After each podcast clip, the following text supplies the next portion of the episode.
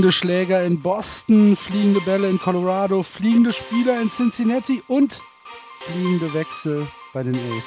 Hallo zu Just Baseball. In gewohnter Besetzung mit Florian, Andreas und Axel. Hallo, ihr beiden. Moin. Hallo. Nummer 92 ist es, Jungs. Jetzt wird's langsam ernst. Ja, die hundertste wollten wir aus dem Fenway Park machen, ne? Ja, wird knapp. Das wird knapp, ja. Aber bald ist es soweit. 100. Sendung. Schon ganz aufgeregt. Hört man. Und wo wir bei aufgeregt sind, am 5. Juni hatte Ferris macht Blau 30-jähriges Jubiläum. Hallo, wo ist der Applaus? Ja, Was ist hallo, los? super, ja, toll, ja. Okay. Life moves pretty fast. If you don't stop and look around once in a while, you could miss it. Das ist, da steht alles drin. Mehr Ja. muss man nicht wissen. Nee. Wisst ihr, wie, wer herausgefunden hat, dass es der 5. Juni war? Nee. Das war Larry Granillo von äh, Baseball Prospectus. Die haben, Prospectus. habe ich doch gesagt, Nee, Prospectus. Ja, Prospectus. Jo, du weißt, ach, du weißt auch, was ich meine. und zwar hat er sich in 2011 hingesetzt und hat sich den Film angeguckt, warum auch immer, und hat dann, da gibt's ja die eine Szene, wo der, wo der Dekan oder der, der Direktor da der Schule an dem Pizzastand steht und im Hintergrund läuft äh, das Cubs-Spiel und Ferris sitzt ja im Publikum. Und ähm, da sieht man, dass die Cubs gegen die Atlanta Braves spielen. Und dann sieht man, dass äh, der, dass der Cubs äh, Pitcher die Nummer 46 getragen hat und dass der Atlanta äh, First Baseman die Nummer 10 getragen hat. Und äh, dann hörst du noch Harry Carey, der sagt, äh, Runner on first base, nobody out. That's uh, the first hit they've had since the fifth inning. Und dann hat er sich mal die Statistiken angeguckt, wann das denn sein, wenn das, wann das denn gewesen sein könnte. Und hat also herausgefunden, dass dieses Spiel, was da im Fernsehen gelaufen ist und was dann anscheinend der Tag, wo Ferris nicht in die Schule gegangen ist, der 5. Juni 1985 war. Ein Spiel zwischen den, ein Nachmittagsspiel zwischen den Cubs und den Braves, was die Braves im 11. Inning 4 zu 2 gewonnen haben. So ist das. Das heißt also, was lernen wir daraus? Wenn man schon mal die Schule schwänzt, nicht zum Baseball gehen. Nicht zum Baseball gehen. So, das musste ich loswerden. Es tut mir leid. Ist doch alles gut. Sp- Sprechen wir denn jetzt auch noch über Baseball oder Ja, aber ist das bevor hier wir, äh, Ferris macht blau? Ach ja, ist ja Jod. Als wenn ihr nie abschweift. Nee, wir doch nicht. Nee. Andreas, schweifen wir ab? Nein. Wir sind Profis. Ja. Also, dann müsst ihr damit klarkommen, müsst ihr mich halt durchziehen. So ist das Ja, halt. das, das, das machen wir ja schon seit zwei Jahren. Ne? Ah, oh. Okay. Es riecht nach Beef. Fangen wir an. Ja, aber bevor wir mit dem Sportlichen anfangen, müssen wir tatsächlich noch eine Sache, die wenig mit dem Sportlichen zu tun hat, ganz kurz ansprechen. Beim Spiel am Freitagabend war es, glaube ich, ne? Ja. Andreas, äh, ist in Boston im Top Second ähm, ein Fan von einem gesplitterten ähm, Schläger getroffen worden. Eine, eine Frau, ähm, 44 Jahre, Tonja Carpenter heißt sie, ähm, und ist tatsächlich mit lebensbedrohlichen ähm, Verletzungen ins äh, Krankenhaus in Boston eingeliefert worden, weil halt dieser äh, Bat von äh, Brett Lowry, was glaube ich, ne? Ja. Der geschlagen hat, ähm, sie so unglücklich am Kopf getroffen hat oder am Hals. So richtig kann man das nicht, nicht sehen und will man wahrscheinlich auch gar nicht sehen, ähm, dass da wohl sehr, sehr viel Blutverlust äh, ähm, passiert ist. Und ähm, heute kam dann die Meldung, dass sie anscheinend außer Lebensgefahr ist. Man geht davon aus, dass sie überlebt. Sie war mit ihrem achtjährigen Sohn und dem Ex äh, von, nee, mit ihrem Ex, äh, was ist das, Brother-in-Law? Schwager. Sch Schwager. Äh, genau. Schwager, Schwieger. Schwager. Ähm, war, sie, war sie im Stadion und ähm, ja, das ist natürlich eine Sache, puh, da, da schluckt man dann schon zweimal und denkt sich, krasse Scheiße. Also ich es mein, gibt, so, so, ein- so, so ein Foulball weiß jeder, der kann wehtun, aber wenn dann so ein, so ein Schläger äh, angeflogen kommt, der dich dann äh, so trifft, dass du irgendwie eventuell stirbst, das ist dann natürlich wow. Das ist, das ist eine große, große Katastrophe. Es äh, gab 2008 ja schon eine Studie von der MLB, ähm, wie diese Schläger denn ähm, äh, sicherer gemacht werden können, dann auch für die Zuschauer, weil es damals sehr, sehr viele Broken Bats gab. Und ähm, 2008 wurde dann, äh, wurde dann diese Studie in Auftrag gegeben und danach wurden die äh, Bats dann aus einem anderen Material gemacht, unter anderem ja auch Ahorn. Und ähm, seitdem haben sich die äh, gebrochenen Schläger um 50 Prozent reduziert.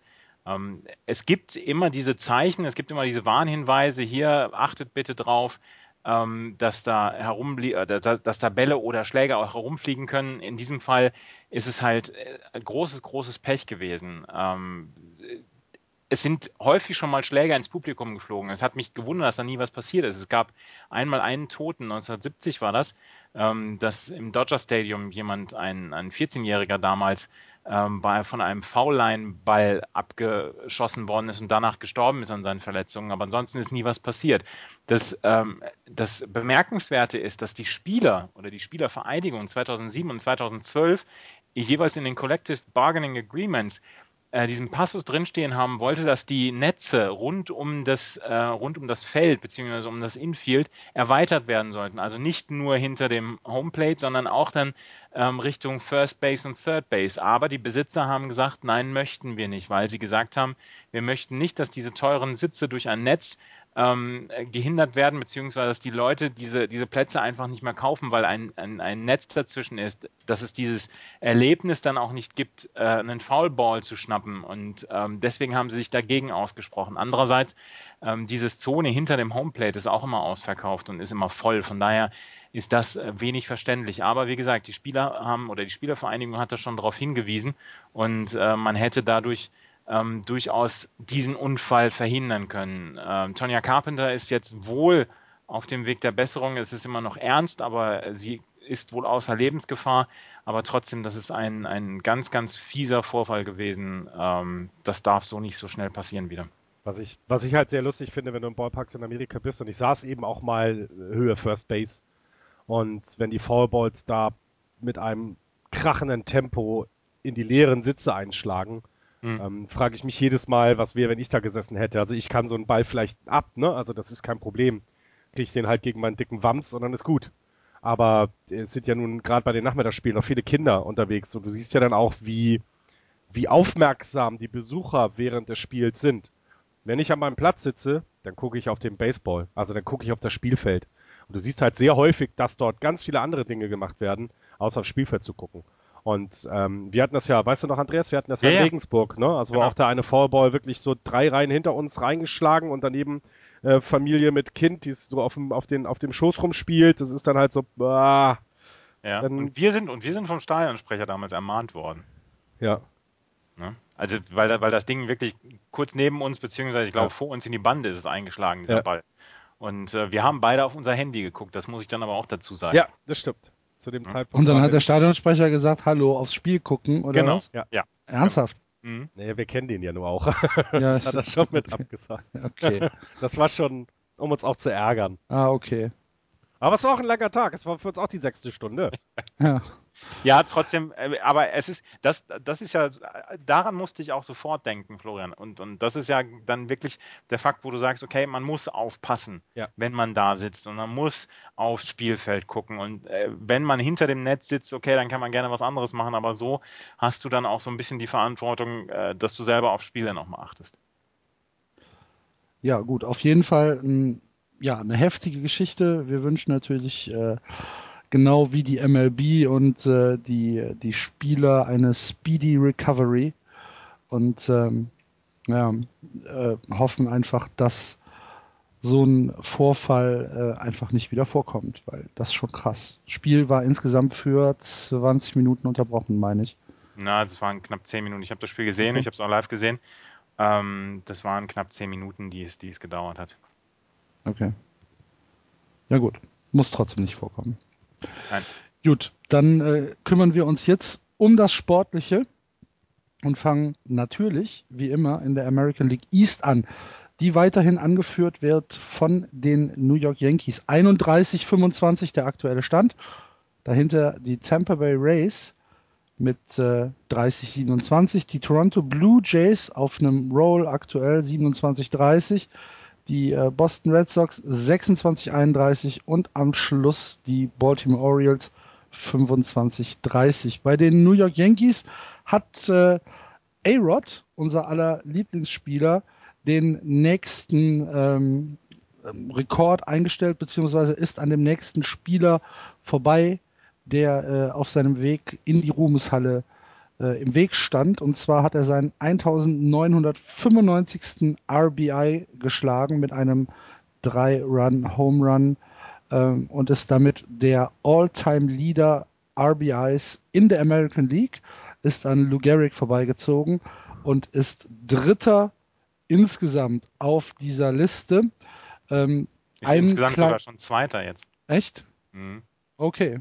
Ist jetzt auch an Barry Bonds vorbeigezogen. Oh, 1997 hat er jetzt. 1996 Barry Bonds. Ja. 1997 hat Alex Rodriguez jetzt. Und führt? Wer führt? Hank Aaron. Mit? 2297. Okay. Das dauert also noch zwei Jahre. Hoffentlich. anderthalb, Hoffentlich wird er es nicht erreichen. Jetzt ist er gerade an Barry Bonds vorbeigezogen. Ist ja auch eine tolle Statistik, an Barry Ja. Bonds vorbeizuziehen. Ja, die Liste hat ja einen großen Makel. Ne? Wenn, du sie, wenn du dir anguckst, Babe Ruth hat, äh, ist da geführt mit 1992. Ähm, die Liste beginnt aber erst 1920. Mhm. Da hat, hat Babe Ruth schon sechs Jahre gespielt. Also ein Also, bitte? ein ganz kleines bisschen ist sie verschoben. Ja. ja. Ja. Naja, auf jeden Fall hat äh, A-Rod diesen Rekord gebrochen. Äh, die New York Yankees aktuell auf einer fünf Siege ähm, Siegesserie. Sieben und drei aus den letzten zehn Spielen. Sie haben sich äh, wieder komplett erholt von ihrem Slump, in dem sie äh, Ende Mai waren. Ist es äh, nur das Pitching, Andreas, was die, was die Yankees da raushaut, oder was ist passiert? Es ist unter anderem im Moment das Pitching. Also es gibt ähm, im Moment drei, vier Leute, die das Pitching anführen. Michael Pineda, Masahiro Tanaka, Nathan Iovaldi, die sind drin. Und wer wirklich richtig gut pitcht in den letzten Wochen ist Adam Warren, der eigentlich äh, im Bullpen gewesen ist, aber der CC Sabathia so ein bisschen outgepitcht hat jetzt in den letzten Wochen. Ähm, er hat am Samstag, also gestern, hat er wieder sechs, zwei Drittel Innings gehabt, äh, zwei Runs und äh, vier Hits nur abgegeben und ähm, hatte seinen fünften Quality Start hintereinander und es war es gab noch niemanden in dem in der Rotation, die mehr äh, Quality Starts hintereinander hatten als Adam Warren jetzt. Und jetzt gibt es so ein bisschen Überlegungen, was machen wir denn mit CC Sabathia jetzt, beziehungsweise können wir Adam Warren überhaupt aus dieser Rotation rausnehmen? Und ich gucke jetzt gerade nebenher das Spiel der Yankees. Ähm, CC Sabathia hat erstmal gleich im ersten Inning zwei Home Runs ähm, kassiert und ähm, er ist halt, er ist halt nicht mehr der Alte. Andererseits, er hat einen Arbeitsethos, der unvergleichlich ist, aber er ist einfach nicht mehr so gut wie vor ein paar Jahren. Und ähm, da wird es so ein bisschen Fragen geben. Außerdem ähm, ordentliches Bullpen bei den New York Yankees, was allerdings fast ausschließlich aus Dylan Betances und Adam, äh, Andrew Miller besteht. Ähm, Dylan Betances ist jetzt auf, einer, auf einem Pace von knapp 90 Innings. Ähm, wenn er so weitermacht, hätte er dann 80 Spiele und knapp 90 Innings. Letztes Jahr hat er nur 70 Spiele gehabt und äh, 90 Innings geworfen. Ähm, er hat in den letzten elf Tagen hat er sechsmal insgesamt gepitcht und er ist in der, also wenn er so weitermacht wie bisher, würde er am Ende der Saison 1440 Pitches haben. Äh, letztes Jahr hat er nur 1365 Pitches gehabt. Das ist ähm, eine, eine, bedenkliche Tendenz, weil äh, Betances hat selber noch nie so viel gepitcht und so häufig gepitcht. Und die Yankees brauchen unbedingt Hilfe im Bullpen und ähm, da müssen sie, das müssen sie adressieren. Ansonsten haben sie es aber im Moment im Griff. Ähm, wie gesagt, die letzten fünf Spiele gewonnen und in dieser schwachen American League East, die es ja im Moment ist, sind sie mit anderthalb Spielen Vorsprung Erste. Ähm, kann sich natürlich jederzeit ändern, aber im Moment haben sie es ganz gut im Griff. Ja. Was, ich, was ich halt sehr erstaunlich finde, ist, dass eben CC Sabathia immer noch 66 Innings hat jetzt in seinen elf Spielen. Ne? Also er geht schon, die, wenn du es im Schnitt nimmst, ist er sechs Innings pro äh, Start auf dem, auf dem Mount. Das ist bei den, gut, die Werte sind nicht so gut, aber er, er schafft es ja immer noch Innings zu fressen. Und da bin ich echt gespannt, was die, was die Yankees dann machen. Denn wenn der plötzlich wegfällt, wer soll dann die Innings fressen? Und das ist ja genau das, das ist ja genau das, was die Yankees immer gesagt haben. Wenn sie, wenn sie von ihm fünfeinhalb, ein fünfeinhalber ERA bekommen, plus aber 200 Innings, dann ist alles erstmal in Ordnung. Und trotzdem hat sich jetzt mit Adam Warren eine, eine Alternative herausgestellt und herauskristallisiert, die man einfach auch nicht so wieder ins Bullpen zurück beordern kann, weil er hat in seinen Starts halt überzeugt. Und das ist halt jetzt das, was Joe Girardi dann ähm, wirklich ausklamüsern muss. Ja, zumal eben auch eben mit Tanaka jetzt wieder Performance da ist, ne? Genau das, ja. also du hast eben nicht mehr diese, diese Schwierigkeit, dass du beide irgendwie werfen lassen musst. Du kannst dich jetzt entscheiden. Das, ich, also das ist sehr wegweisend auch eben, für, ich glaube, für die gesamte Karriere jetzt auch diese Saison von Sabathia, denn ich glaube nicht, dass der es schafft, jetzt wie Prince Fielder es in dieser Saison geschafft hat, nochmal wieder so richtig zurückzukommen. Dafür, er ist erst 34 Jahre. Eigentlich hätte er noch ein paar Jahr, Jahre in seinen Armen. Ähm, was, was, er, was er überlegen sollte, ist eben, vielleicht ist es für ihn mal wichtig, ein bisschen Long Relief einfach nur zu pitchen. Drei Innings, vier Innings pro Spiel. Das kriegt man ja von ihm noch. Dann bin ich, bin ich sehr, sehr gespannt, ob der vielleicht sogar nicht dann aufhört nach, am Ende der Saison. Hm. Ja. Okay. Da sind wir gespannt. Ähm, für mich das Sinnbild der mediokren äh, AL East sind die Tampa Bay Rays auf dem zweiten Platz. Fürchterliche ähm, Betting-Statistik, anständige Pitching-Statistik, aber auch ja, nichts wirklich Überragendes. Ähm, haben äh, die drittwenigsten Runs in den gesamten Majors äh, gescored und liegen auf dem zweiten Platz. Ja. Mich in der American League kann ich nicht begreifen. Gibt auch viel, viel mehr nicht dazu zu sagen. Sie haben jetzt ähm, Jake Odorizzi auch noch verloren, der jetzt in einem Start am Freitag im fünften Inning das Spielfeld verlassen hat. Bei dem weiß man noch nicht so ganz genau, ähm, wie es da weitergeht, ob, ob die Verletzung jetzt äh, schwieriger ist. Ähm, sie haben äh, Alex Kopp ja auch schon verloren. Drew Smiley wird bis zum äh, bis nach dem All-Star-Break fehlen und Matt Moore kommt halt auch erst Ende Juni, Anfang Juli zurück. Ähm, Odorizzi hatte einen guten ERA, 261 und hatte in seinen letzten elf Starts mindestens sechs Starts, ähm, wo er sechs Innings ähm, ähm, in seinen ersten elf Starts hat er mindestens sechs Innings äh, gepitcht, also hatte er da auch ähm, dieses Volumen drauf, wo man sagt, okay, das, das verlangt man von einem Starting Pitcher. Und ja, das, ähm, jetzt ist er vielleicht auch auf der DL, also jetzt gehen langsam die Probleme los. Und insgesamt ist die DL ähm, durchaus sehr, sehr voll bei den äh, Tampa Bay Rays. John Jaso fehlt zum Beispiel auch, ist auf der 60-Day DL, Desmond Jennings fehlt, James Loney, Evan Longoria, der ist nun Day-to-Day, -Day. aber insgesamt ähm, ist das im Moment ein Gebilde, was eigentlich sehr fragil ist und mit dem man eigentlich nicht in einer Division, die ein bisschen stärker wäre, so weit oben sein dürfte. Und ähm, du sagst es völlig zu Recht, die Tampa Bay Rays stehen da in einer sehr, sehr schwachen Division auf Platz 2. Und, und ja, also genau was du alles gerade angesprochen hast, zeigt. Heieiei. Nicht schön anzusehen. Obwohl ich gestern wieder, gestern war, glaube ich, äh, der Spieltag gestern, haben alle fünf Teams der American League East ein äh, W gehabt beim Streak. Ja. Da haben sie nicht gegeneinander gespielt. gegen andere und das sieht immer sehr witzig aus, wenn dann alle irgendwie gewinnen. Finde ich immer lustig. Amüsiert mich. Entschuldigung. Am, am, Freitag, am Freitagabend bekomme ich, oder es war eigentlich schon Samstagnacht. Nee, war, war, war es Samstag? Als du mir Erzählst die, jetzt- äh, als, erzählst als du mir die WhatsApp, Von als du mir die WhatsApp geschickt hast. du erzählst jetzt von meinen SMS, die ich dir nachts schicke. Ja. Ist das jugendfrei? Soll ich, soll um, ich schon mal Es ging um Schubkarren und um Pandas. Ah. Ich vermute, es geht darum, dass man entweder sehr viel goldenen äh, Bambus dem wundervollen Spieler geben kann oder ihn da rein in die Schubkarre und raus aus Posten. Was war's jetzt? Das Problem ist, das Problem ist, Donnerstag dieses Spiel gegen die Ah, Minnesota Donnerstag Twins. okay. Ja. Das Spiel gegen die Minnesota Twins war, war wirklich furchtbar anzuschauen. Es war vielleicht, es war auf jeden Fall das schlechteste Spiel in dieser Saison. Es war vielleicht das schlechteste Spiel der letzten zwei, drei Jahre. Auch unter Bobby Valentine muss man lange zurückblicken, um so ein Spiel zu finden.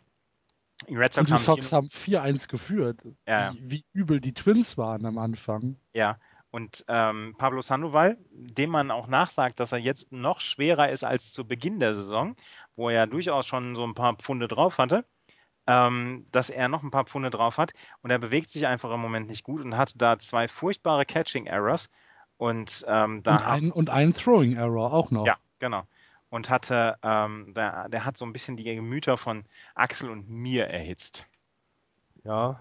Ich glaube, Pablo ist auch so ein Typ, der braucht um sich rum Leute, die, die ihn ähm, quasi dazu zwingen, darauf aufzupassen, was, was los ist. Ich meine, es ist ja ein offenes Gerücht, dass er unter anderem in San Francisco den Vertrag nicht unterschrieben hat, ähm, weil dort Gewichtsklauseln enthalten wären. Klingt Hätte total ich auch nicht unterschrieben. Ja, klingt blöd, aber du musst als Team, ne, musst du ja, musst du ja, du willst ja den Spieler haben, der eben nicht, ähm, der noch beweglich ist und fit ist. Und es Mhm. war ja vor drei Jahren, vor vier Jahren gab es ja dann so die ersten Bemühungen, ihn in der Offseason ähm, ähm, fit zu halten. Das hat ja auch super geklappt und ähm, es wurde aber dann auch immer schwieriger, ihn dazu zu motivieren. Jetzt äh, darf man auch nicht vergessen, er hat den letzten vier Jahren oder nein, in den letzten sechs Jahren hat er ja nun auch ein paar World Series gewonnen. Ich glaube, du bist dann halt ein bisschen satter, was das Spiel angeht und hungriger, was äh, ja das gute dominikanisch-republikanische Essen oder das, das Domrep-Essen. Ähm, bist du, glaube ich, ein bisschen heißer drauf dann. Ihm schmeckt's aber gut. Ja, ihm schmeckt's halt. Und ähm, ich, war, ich war sehr, sehr gespannt, wie sich das in Boston entwickelt. Denn man, er ist, wenn er fit ist, also wenn er wirklich richtig fit ist, ist er einer der besten 3B-Männer im, äh, in der Major League. Also weil er eben defensiv schon trotzdem schnell ist. John, wenn er John, aber ein ja, bisschen viel drauf hat, wird's schwierig. John Farrell hat ihn jetzt zwei Tage aus, der, aus dem Line-Up rausgelassen. Einfach, er hat selber gesagt, ein bisschen an, am, ähm, am, im Betting-Practice arbeiten und so weiter und vielleicht dann auch Und so ein bisschen am Nervenkostüm auch arbeiten. Genau, und ähm, jetzt hat er ihn heute, also am Sonntag, wieder drin. Und äh, Pablo Sandoval hat wohl gesagt, hat wohl zum, zu Farrell gesagt, es ist schön, dass du mich nicht vergessen hast, ähm, dass ich wieder mitspielen darf. Ja. Ja, jetzt hat äh, John Farrell dann äh, zum Glück ähm, wenigstens äh, Handy Ramirez so halb zurück, der wenigstens die Bälle wieder trifft. Ja. Auch wenn er im Außenfeld halt immer noch ab und an unmotiviert in Wände läuft. Und ähm, die äh, Sox haben äh, auf dem Trade Market zugeschlagen, Andreas.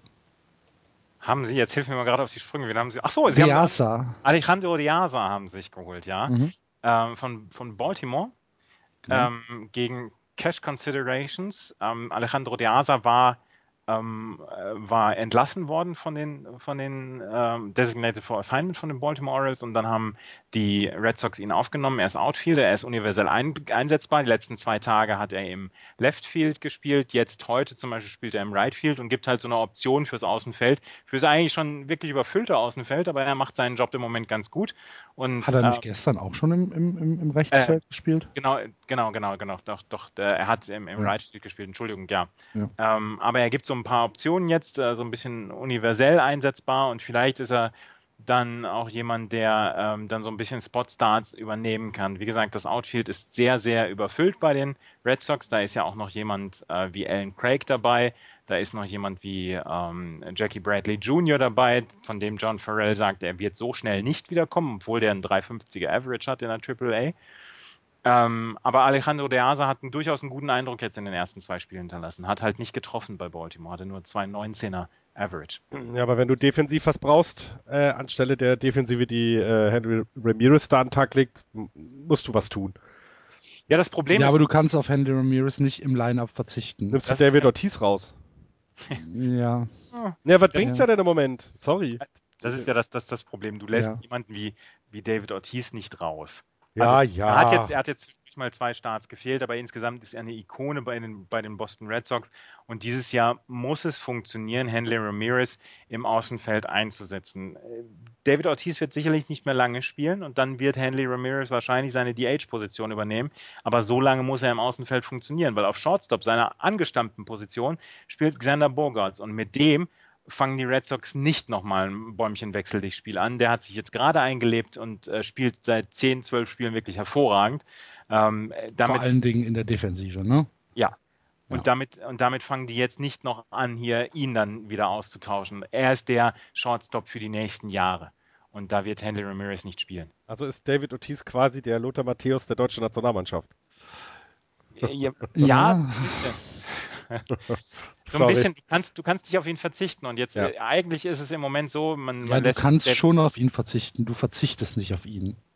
Ja, g- Ne? genau. Also genau. einfach aus, ähm, ja, aus, ich weiß nicht, ob man sentimentale Gründe sagen kann oder dass man einfach sagen kann, jetzt ist es vielleicht das letzte Jahr, in dem David Ortiz äh, in Boston aktiv ist. Er hat sehr, sehr viel für die Franchise geleistet und äh, ja, da musste dann halt einfach durch als, als Club.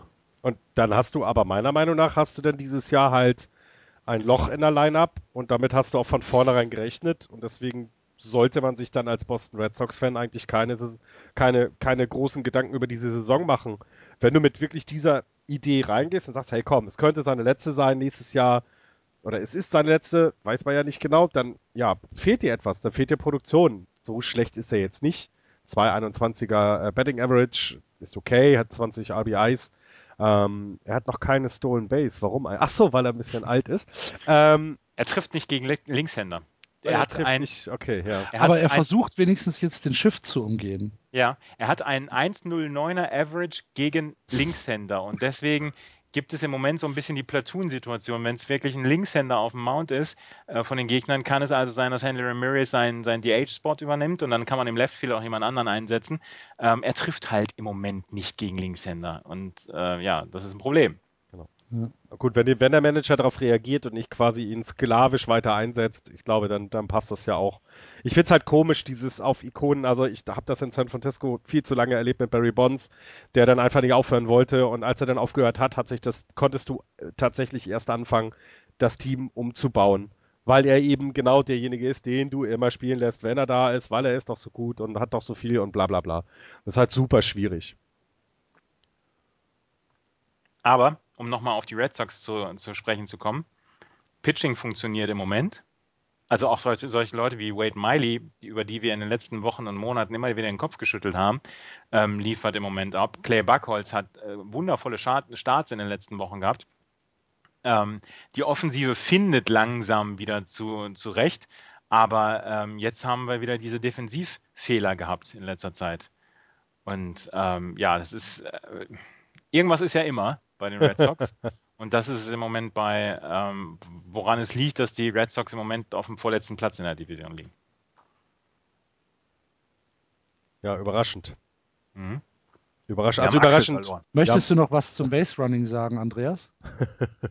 Zum, zum Base Running. Ja. Ähm, ja, Musst du nee. aber nicht. Das war nee. nee, Space Running, ja. Sie wollten ein bisschen aggressiver sein. Ja, Ähm, gut. ja, und sie sind leider etwas überaggressiv im Moment. Okay. Stopp Ähm, mal, stopp mal. Jungs, die Qualität ist echt mies heute. Ist beschissen, ne? Ich weiß. Ich Mhm. verstehe es auch nicht. Bei mir kommt alles super an und hier darauf Nee, kommt, ihr seid immer abgehackt. Ja, Ja, aber ihr seid nicht abgehackt und ich nehme auf. Hm. Ihr seid bei mir nicht abgehackt. Ihr wart alles komplett flüssig. Es gab zwar etwas längere Pausen zwischen den, ähm, zwischen den Themen, dass mal ein bisschen Ruhe war, aber das ist ja normal bei uns. Aber sonst habe ich hier keine Hänger, keine Abhacker. Alles sauber auf der Aufnahme. Henry Ramirez ist gerade live wieder in die Wand gelaufen. Ja, ich habe es auch gerade gesehen. Aber hat er gefangen? Ich habe gerade weggeguckt. Er hat gefangen. Ja, hat gefangen.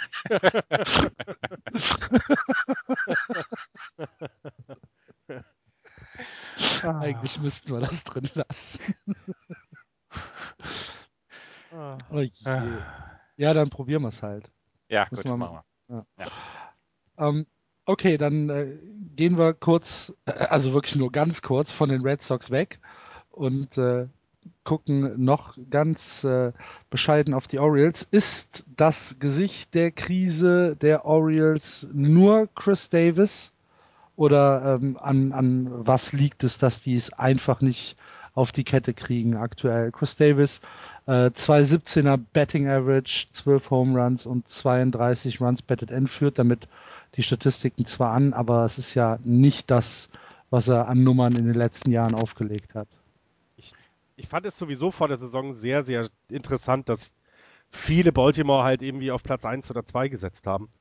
Ähm, deswegen würde ich sagen, es ist, glaube ich, wahrscheinlich einfach die aktuelle Stärke des Kaders, die dort wiedergespiegelt wird in einer schlechten Division. So Mhm. ist, wäre meine Aussage. Ähm, dass Chris Davis natürlich unheimlich wichtig ist und dass der performen muss, das hat man ja letztes Jahr auch schon gesehen. Ähm, ähm, ich kann mir aber nicht vorstellen, dass es eher alleine ist. Also, nee, glaube ich nicht. Ich glaube, das gesamte Team ist halt nicht gut. Das glaube ich auch. Ich, ähm, sie, haben, sie haben keine guten Statistiken im Moment. Also wenn man jetzt auf die Home Runs guckt, da sind sie zum Beispiel auf Platz 5 in der AL mit 60 Home Runs. Aber Hits zum Beispiel ähm, sind sie relativ weit unten auf Platz 10. Also sie haben dann tatsächlich dann auch nicht die, die Möglichkeiten, so viele, so viele Runs zu scoren. Ähm, der Average ist eigentlich dann auch okay mit, mit Platz 8 und ein 251er Average. Der, ähm, der OBP ist, ist nicht gut. 306er OBP. Ähm, das äh, Lustige ist, die Seattle Mariners, das merken wir uns jetzt mal beim 299er ähm, OBP, das merken wir uns mal für später. Ja. Ähm, Slugging ähm, ist auch in Ordnung mit dem 402er ähm, Slugging. Es kommt halt relativ vieles zusammen. Dann, dann passt das Pitching mal nicht. Also es ist ja eigentlich bei, bei fast allen Clubs in der AL East ist es nicht wirklich an einem Ding auszumachen.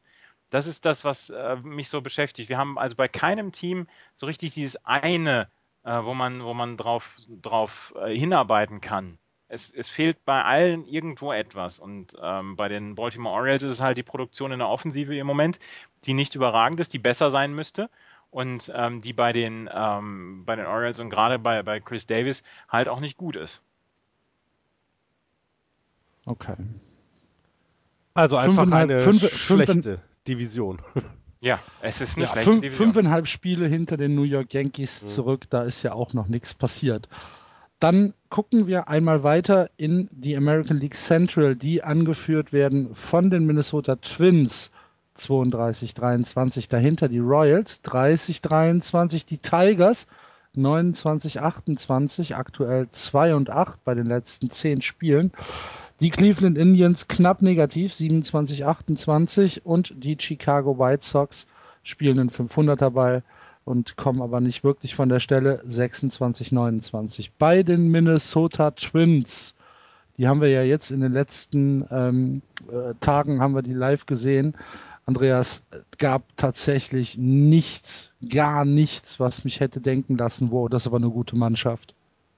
Nee, nein, nein, da, da gibt es auch nichts, wo man, wo man denkt, oh, das, das ist jetzt, das ist jetzt wirklich überragend. Ähm, das ist tatsächlich so, sie äh, im Moment genießen sie diesen Augenblick und ähm, im Moment passt dann alles zusammen. Jemand wie Torrey Hunter zum Beispiel, der legt wunderbare Zahlen im Moment auf, aber das ist so, so der einzige. Und jetzt, jetzt, jetzt zum Beispiel dieses Katastrophenspiel, ähm, wo es dann diesen einen äh, Drei-Run-Home-Run von Torrey Hunter gab, ja, und dann auf einmal ging es alles ähm, südwärts. Ansonsten ist da wirklich nicht viel, wo wir sagen können, okay, ähm, die Minnesota Twins sind mit, mit äh, so vielen guten Waffen gesegnet. Sie, die Pitching-Zahlen sind zum Beispiel ähm, nicht gut. Team ERA auf Platz 10 im Moment. Ähm, also das ist dann auch nicht so wirklich richtig gut. Dann Average ähm, sind sie auch nur auf Platz 9 mit einem 2,52er Average. Ähm, also beziehungsweise ja, äh, sie sind auf Platz 7 mit dem 2,52er Average. Also das ist auch alles nicht so richtig, richtig gut. Da ist nichts, wo man sagen könnte, okay, die Minnesota Twins werden da bis zum Ende der Saison da bleiben. Deswegen glaube ich nicht dran, dass die ähm, dass sie irgendwas mit den, mit den Playoffs zu tun haben werden. Da sind halt einfach die anderen Teams, äh, wie Kansas City zum Beispiel, wie Detroit, vielleicht auch wie Cleveland, meiner Meinung nach besser als Minnesota. Und sie nutzen ja jetzt im Moment auch nur aus. Sie spielen selber einen 500er Ball, also die letzten 10, 5, 5 und sind weiterhin oben, weil Kansas City und Detroit sich gerade eine kleine Schwächephase nehmen. Das wird sich dann so schnell dann ändern, wenn die beiden wieder ins Rollen kommen. Ähm, und das, was du gesagt hast, kann ich nur damit unterstreichen. Das habe ich letzte Woche auch schon gesagt. Guckt man sich die Runs scored von Minnesota an, sind wir bei 4.45 pro Spiel. Die Runs against 4.16. Das heißt, es sind einfach, es ist ein ganz kleiner Unterschied, der im Moment die Sieg oder Niederlage ausmacht. Das reicht nicht dann, wenn Kansas City und Detroit wieder an, äh, äh anfangen gut zu spielen für irgendwas. Gehe ich auch von aus. Mhm. Und wir haben es ja alle gesagt, dass sie letzter werden, also müssen sie es auch. Meine, wie peinlich wäre das bitte, wenn alle Tipper Minnesota auf den letzten Platz tippen und die kommen in die World Series oder sowas, dann können wir das gleich vergessen hier. Dann können wir aufhören mit Baseball gucken, mit Baseball, über Baseball reden. Äh, das können wir dann sein lassen, ehrlich. Nee. Ich habe mir so häufig schon in den letzten zweieinhalb Jahren gedacht, eigentlich müssen wir aufhören mit dem Kram. Passiert ja sowieso nie das, was wir uns so überlegen. Ja. Wenn wir äh, auf die auf die Kansas City Royals schauen, die jetzt aktuell bei äh, zwei Siegen in den letzten 13 Spielen sind, ähm, dann fragt man sich doch, äh, muss man da Angst haben? Sie haben jetzt äh, Serie gegen Texas verloren, heute noch das äh, dritte Spiel, liegen aber schon 0-2 hinten. Dann haben sie gegen die Indians verloren, dann haben sie gegen die Cubs verloren ähm, und dann haben sie gegen die Yankees in Sweep verloren. Und äh, das letzte Spiel, was sie dann ähm, gewonnen haben, was nicht in dieser äh, in diesen Serien war, war gegen die Cardinals, ähm, wo sie die Serie dann auch knapp gewonnen haben. Aber trotzdem, das waren Spiele, die waren alle nicht sonderlich deutlich für den Gegner, aber sie haben alles verloren. Ähm, müssen wir uns da Gedanken machen oder ist das jetzt einfach nur so eine Phase, die jede äh, Mannschaft in der MLB ja mal hat? Sie Florian? haben in Entschuldigung, Entschuldigung. ich plädiere für Phase. Ähm, okay. Ich, das haben wir letztes Jahr auch gesehen, da war es, ich glaube, zwei Monate später, wenn ich mich recht entsinne, hat Kansas City eine kleine Schwächephase gehabt und haben es dann Richtung Ende wieder, wieder gebogen. Da ist strukturell nichts kaputt, die sind immer noch ein gutes Team. Deswegen würde ich sagen, ist eine Phase, aber Andreas weiß das bestimmt noch genauer die haben in der Phase, wo sie 2 und 8 gespielt haben, also ähm, rund um die letzten 10 Spiele, haben sie einen Average, einen Team-Average von 1,92 gehabt. Mhm. Case closed.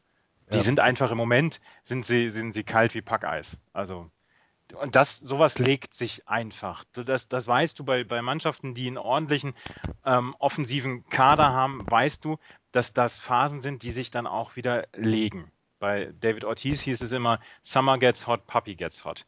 Und auch da werden die, die Kansas City Royals wieder, äh, wieder angreifen. Sie sind ja nach wie vor zum Beispiel auf Platz 2 im Average, im Team Average mit 2,71. Das heißt, die haben vorher auch ordentlich getroffen und das werden sie wieder machen. Da bin ich, da bin ich überzeugt von.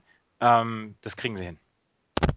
Gut. Vielleicht sollten sie wieder mehr ein bisschen Leute verprügeln. Das hat ja vielleicht am, am Anfang ja, der Saison also geholfen. Tatsächlich, seitdem sie nicht mehr so als, als Rowdies auftreten, äh, klappt es nicht mehr. Seitdem sie ihr Ritalin bekommen. Ja. ja, es ist, es, manchmal sind es so, ja, vielleicht ist es tatsächlich, dass jetzt irgendwie sowas wieder passieren muss, dass sie wieder merken, ey, äh, geht doch noch weiter. Es ist manchmal sehr, sehr merkwürdig, was passiert in einem Team. Ähm, aber es sind halt auch 162 Spiele, du kannst es dir halt erlauben. Ähm, und sie machen es jetzt auch genau zu dem Zeitpunkt, wo Detroit halt eben nicht für, äh, es schafft, wegzuziehen, die ja nun auch nicht gerade gut drauf sind. Und ich sag mal, Minnesota also in Kansas werden sie das wohl zum Frühstück oder Kansas City werden sie Minnesota wohl zum Frühstück dann verspeisen, wenn es dann darum geht, äh, Playoffs zu machen. Daher mache ich mir da keine Sorgen. Gut. Dann äh, gucken wir nach Detroit und in Detroit ist die große ähm, Hoffnung, äh, auf die halb Motor City wartet. Justin Verlander, der jetzt seinen zweiten äh, AAA Start, Rehab-Start äh, für Toledo äh, gemacht hat. Fünf zwei Drittel Innings hat er gepitcht, neun Strikeouts, kein Walk, ein unearned Run und vier Hits gegen die Columbus Clippers. Und ähm, überall liest man, dass das ein strong Statement wäre, dass er bereit wäre für äh, den Starting Pitcher Job in äh, Detroit. Da, da äh, werden die Augen groß. Ne? Da freut sich, da freut sich äh, Tigers Nation drauf. Da freut sich Tigers Nation drauf, weil sie dann auch wieder den, den zweiten Starter neben David Price haben. Und vielleicht, wie gesagt, wir haben es ja schon mal erwähnt, es ist das erste Mal auf der DL für ihn. Vielleicht ist es einfach mal so diese, diese Atempause für ihn gewesen, weil er hat in den letzten Jahren immer über 200 Innings gehabt. Vielleicht ist es einfach mal diese Atempause gewesen, die er gebraucht hat, weil die letzten ein, zwei Jahre waren nicht mehr so richtig gut. Und jetzt äh, kann er wieder angreifen und das wäre, ähm, das wäre ja schön und es wäre ihm zu gönnen. Und es wäre auch gut, wenn eben Detroit mit ihm zusammen dann antreten kann, weil dann haben wir auch eine Chance, Justin Verlander pitchen zu sehen. Das, da, also den guckt man sich ja auch nur mal gerne an. Ja. Ja, absolut. Ohne jede Frage. Ähm, Sie, Sie hatten aber, Entschuldigung, wenn ich das jetzt nochmal gerade erwähne, Sie hatten ähm, die längste, äh, also die längste Niederlagenserie seit 2005, acht Spiele hintereinander Ja. verloren. Mhm. Und ähm, das letzte, den letzten, ähm, die letzte Niederlage vor dem Sieg halt gestern mit einem Walk-off-Hit bei Pitch. Ah, sowas ist immer herrlich. Gegen die Mhm. White Sox auch noch. Mhm. Ah, Mercy. oh, nice. They find another way. Ja. Ja, they found really Found- another way. ja. Ähm, ja, und jetzt haben sie es aber so langsam wieder gefunden. Aber wie gesagt, acht Spiele hintereinander seit 2005 ähm, nicht mehr so eine Niederlagenserie gehabt. Das ist man im erfolgsverwöhnten Detroit nicht gewöhnt. Es ist Also- auch, ja, es ist auch schwierig. Ähm, der Kader ist ja nun nicht mehr so unbedingt der jüngste und irgendwie, äh, gut, Schlüssel, also Cabrera halt über 30, ähm, das wollte ich jetzt damit sagen und das Pitching, ähm, ja, auch an die 30 ranklopfen, das ist halt irgendwie muss da jetzt ja noch mal was kommen. Also irgendwie, sie werden immer unter die Top-Favoriten genannt, wenn es darum geht, in die World Series zu kommen aus der American League und ja, so viele Titel stehen jetzt in den letzten vier, fünf Jahren nicht unbedingt auf dem, äh, äh, im, auf dem Clubhouse da. Also da müsste jetzt was gemacht werden, sonst ist das auch vorbei. Ich meine, Miguel Cabrera hat noch vielleicht drei gute Jahre, wenn überhaupt, wo er auf dem hohen Niveau arbeiten kann. Ähm, der braucht aber ja auch noch jemanden um ihn, um sich herum. Alleine kann er das nicht machen, auch wenn er wieder fantastische Zahlen auf, auflegt. Ne? 3,25er Average hat er, ein 4,30er OBP. Das, äh, der, der produziert und produziert. So ein bisschen das drumherum fehlt ihm. 26 Spiele hintereinander hat er jetzt, ist er jetzt auf Base gekommen. Das ist die längste aktive Serie der MLB im Moment. Naja, ist schon ein guter, Ja, wir ich. können ihn ja nicht oft genug ähm, loben, haben wir ja letzte Woche schon, schon gemacht.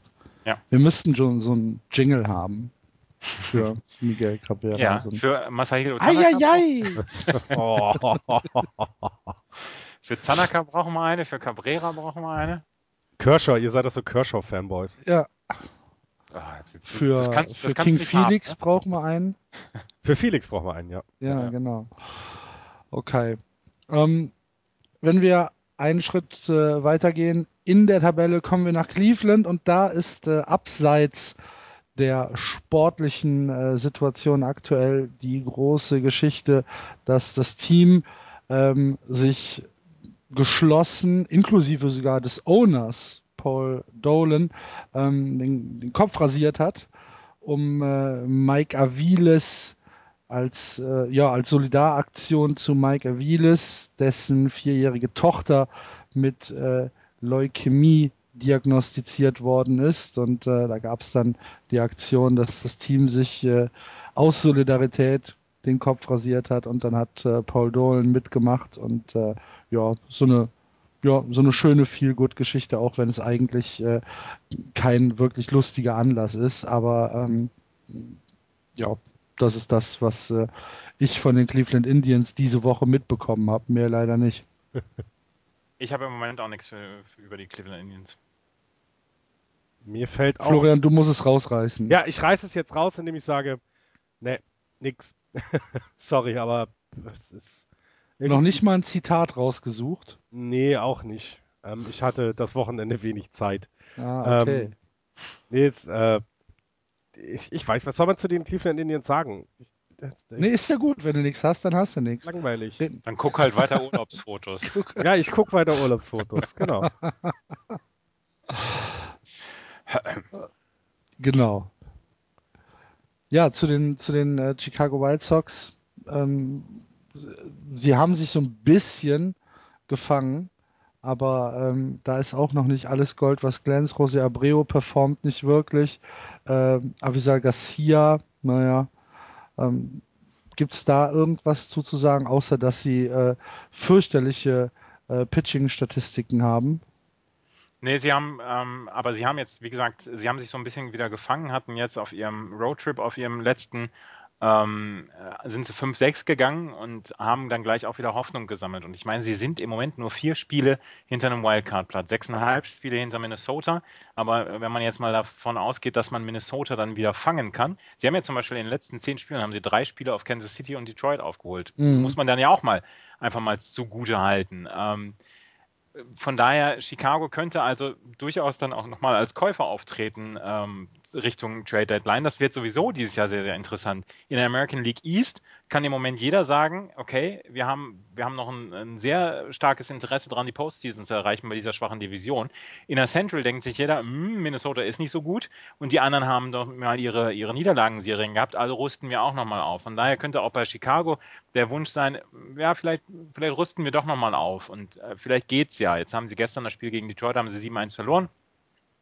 Gegen Detroit kann man mal verlieren, auch wenn die auch eine Niederlagenserie hatten, aber insgesamt sieht es alles ein ganz kleines bisschen besser aus bei Chicago und äh, ja, man muss die nächsten Wochen beobachten, aber es könnte durchaus sein, dass sie sogar noch was tun zur Trade Deadline. Gerade weil du es angesprochen hast, vier Spiele Wildcard Back, ja, auf jeden Fall. Das entscheidet sich jetzt dann, ähm, denn sie haben vor der Saison schon gut aufgerüstet. Das, dieses, dieses ganze Investment willst du dann ja auch nicht einfach wegkippen. Also ich denke, da wird noch nachge, nachjustiert werden. Gut, dann beobachten wir das mit Interesse und äh, schauen derweil weiter in die American League West, die immer noch angeführt werden von den Houston Astros 34 und 23, der aktuelle Stand. Dahinter die Texas Rangers unfassbarerweise. Äh, 30, 26, die Los Angeles Angels 28, 28, die Seattle Mariners schon 8,5 Spiele zurück, 25, 31 und die Oakland Athletics kriegen aktuell gar nichts auf die Kette, 23 und 35. Bei den Houston Astros ähm, sie haben jetzt die letzten drei Spiele hintereinander verloren, haben äh, aktuell einen Streak von 4 und 6. Da ist jetzt so ein bisschen ein kleiner Slump. Ähm, haben jetzt gegen die, äh, gegen die Blue Jays verloren, gegen die Orioles auch ein Spiel verloren, äh, gegen die White Sox zwei Spiele verloren. Ähm, dennoch äh, habe ich nicht das Gefühl, dass, dass sie irgendwie jetzt äh, komplett einbrechen, weil sie machen immer noch viele Sachen richtig. Äh, Ivan Gettis, äh, Jose Altuve stehen für die Offensive. Äh, Im Pitching haben sie anständige Nummern immer noch von Dallas Keikel, 1,85. Da darf sich bitte keiner darüber beschweren. Äh, 67 Strikeouts schon bei sieben Wins. Ähm, ich, mir macht es immer noch sehr, sehr viel Spaß, äh, bei Houston mal reinzuschauen. Wie seht ihr das? Mir macht es auch Spaß. Also das, das Problem, was sie immer schon gehabt haben und was sie dann haben, wenn das Pitching nicht so funktioniert, wie es die ersten Monate funktioniert hat, ist die Offensive. 2,36 Average, sie haben mhm. mit den meisten äh, Strikeouts. Wenn sie treffen, dann treffen sie Home Runs, aber das ist dann ähm, auch nicht so viel, als dass du, ähm, als dass du sagen kannst, okay, dass das trägt die ganze Mannschaft und deswegen kommen dann auch so ein bisschen schwächere Phasen zustande. Ähm, sie haben nach wie vor, kann man, kann man immer noch sagen, ähm, sie sind nach wie vor eine gute Mannschaft und das kriegen sie auch weiter immer hin. Aber sie müssen so langsam ihre Statistiken in der Offensive so langsam nach vorne bringen. Weil ich habe jetzt Dallas Keuchel in seinem letzten Start, habe ich ihn gesehen, da mhm. war er auch nicht mehr unantastbar. Er hat das Spiel zwar gewonnen, aber insgesamt waren sie nicht mehr unantastbar. Und ähm, da muss man dann auch mal aufpassen und muss man auch mal sehen, okay, wie können wir Colin McHugh, wie können wir Dallas Keuchel dann auch mal unterstützen in der, in der Defensive. Und das kannst du dann über einen Run-Support machen. Was ich lustig finde, ist, dass es halt jetzt Gerüchte gibt, die ähm, Hamills nach Houston bringen sollen. Cole Hamills. Und das finde ich dann schon sehr. Das habe ich noch nicht gehört. Okay. Ich habe irgendwie gibt so ein, zwei Artikel, deswegen. Es gibt, es gibt tatsächlich um, um, um Cole Hamills gibt es ja mit fast jedem Club Gerüchte, aber das mit den Houston Astros habe ich auch gelesen, ja. Und ich finde es halt sehr interessant, wie von ja, es läuft ja ganz Jod hier bei uns, ist okay, machen wir weiter und jetzt, ja, müssen sie sich wirklich überlegen, ob sie zur Playoff, äh, Quatsch, zur Playoff, zur Trading Deadline vielleicht so nachrüsten, dass sie diesen Platz in den Playoffs auch behalten, dass sie den verteidigen können. Ähm, wir haben gerade, du, ne, du hast es gerade gesagt, Texas kommt von hinten ran. Ich würde die Angels nicht absch äh, abschreiben wollen, auf gar keinen Fall. Auch Seattle ist noch nicht weit, weit weg. Also ähm, du musst dann irgendwas tun, wenn du diesen Platz halten willst. Und da bin ich wirklich, wirklich gespannt, was sie, was sie machen werden zur Trading Deadline. Das wird hochinteressant. Hm. Ja, so langsam kommen wir in die Phase, wo sich die Clubs entscheiden müssen, ne? Was, Ja, dann- was, dann, wie, äh, es- in der Saison weitergehen soll. Ja, du hast es ja aber gerade gesagt, dafür sind im Moment auch noch viel zu viele potenzielle Player mit auf dem Markt. Na, wenn du, wenn du siehst, dass eben äh, selbst ähm, die White Sox in der Central als letzter noch Chancen auf Playoffs haben, in der American League East eben auch alle Chancen auf die Playoffs haben und sei es eben über den Division-Titel, dann hast du einfach viel zu viele Player auf einmal und der Markt ist ja nun doch etwas begrenzt. Du hast ja nicht unendlich viele Cole Hamels auf dem Markt. Also ähm, ultra interessant und da wird, glaube ich, sehr viel Geld oder sehr viele Prospects in diesem Jahr in die American League oder aus der American League äh, wechseln in, in andere Vereine, weil, weil noch weil Starting Pitching oder ein bisschen Offensivpower jetzt bei Houston könnten sie auch gebrauchen, nachgerüstet werden sollen. Also ähm, das, das müssen wir dringend live, live machen, dann die, die Trading Deadline. Ja, werden wir schon. Werden wir Dringend. schon. Okay. Ähm, bei den Ju- Texas Range Houston, oder hat, Houston, hast du noch was? Ja. Ja. Bei den Houston Astros gab es rund ums Stadion noch ähm, Neuerungen Ah, ja, ja, bzw. Neuigkeiten. Tals Hill, das einzige Stadion, der Minute Maid Park in Houston ist ja das einzige Stadion, was, was hinten im Outfield noch so einen kleinen Hügel hat, wo es dann immer lustige Verletzungen gab, wo es dann auch mal spektakuläre Catches gab. Aber dieser Tals Hill wird jetzt, ähm, wird jetzt rausgenommen. Also dieser kleine Hügel im Outfield. Das Outfield wird insgesamt kleiner gemacht. Im Moment sind es 436 Fuß bis nach ganz hinten ist einer der, der größten, äh, größten Outfields, ähm, wird auf 406 Fuß runtergenommen und das Tals Hill und diese Pylone oder diese, dieser Pfeiler, der da im, im Outfield steht, werden komplett rausgenommen. Äh, Ein bisschen Angleichung an die anderen Parks, natürlich dann auch so ein bisschen Verletzungsgefahr ähm, minimieren, weil ähm, das Ding ist, ist nicht ganz, ist nicht ganz äh, einfach zu handeln und ähm, letzten Endes ist es so, dass das, ähm, dass dieser ähm, dass dieser Tals Hill entfer entfernt wird. Innerhalb der nächsten, des nächsten Jahres werden für 15 Millionen Dollar Renovierungen am Minute Maid Park vorgenommen und ähm, dann gibt es dann auch diese Geschichte, dass dieser Hügel entfernt wird und ähm, ja, das ist im Moment die etwas größere Geschichte dann noch bei den Houston Astros. Okay. Ich Ich wusste glaube, gar den nicht, wird niemand vermissen, oder? und ich wusste gar nicht, dass sie einen Hügel haben. aber ich Nicht?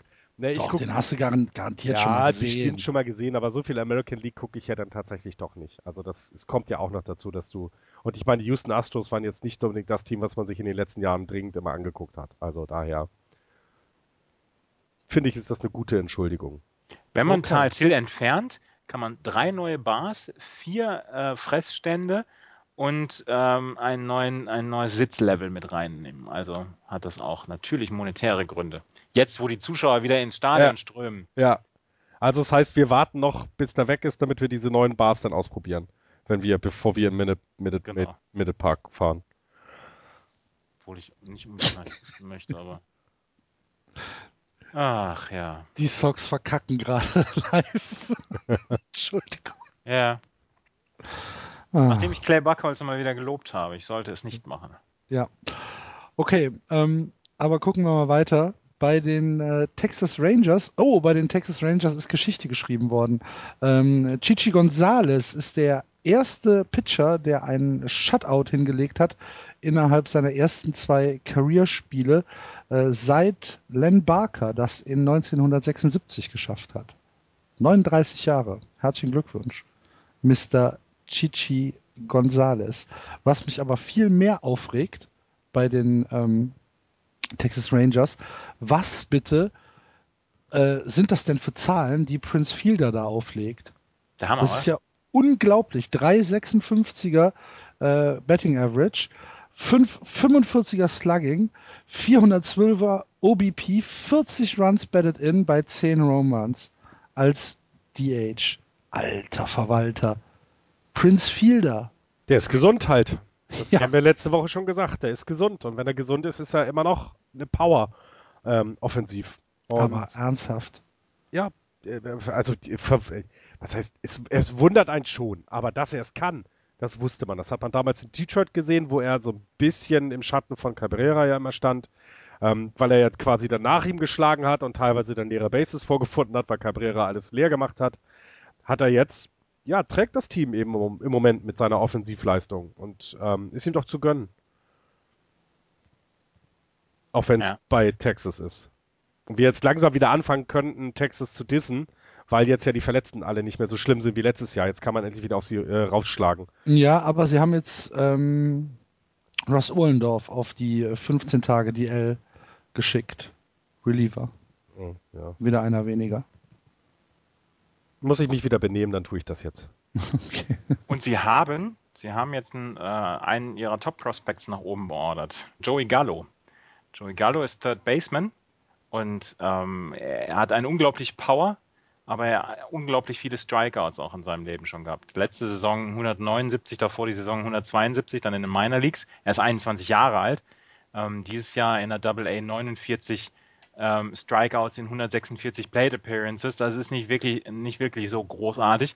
Aber 3,14er Average, 4,25er Sl äh, OBP, 4,25er OBP in der Double A, 6,36er Slugging und ähm, davor in den ersten zwei Jahren 42 Home Runs insgesamt und das ist ganz, ganz stark. Jetzt haben sie ihn hochgeholt und dann hat er gleich gegen die Red Sox, ich weiß, nee, gegen die Red Sox war es nicht. Auf jeden Fall hat er gleich zwei Home Runs geschlagen, hat in äh, 21 At-Bats hat er jetzt ähm, sechs Hits gehabt, vier Runs, insgesamt 13 Total Bases, zwei Walks, fünf RBI. Also ist richtig eingeschlagen dort und ähm, die Texas Rangers versprechen sich von Joey Gallo eine ganze, ganze Menge. Ja, in 23 At-Bats haben sie schon mal 12 Strikeouts bekommen.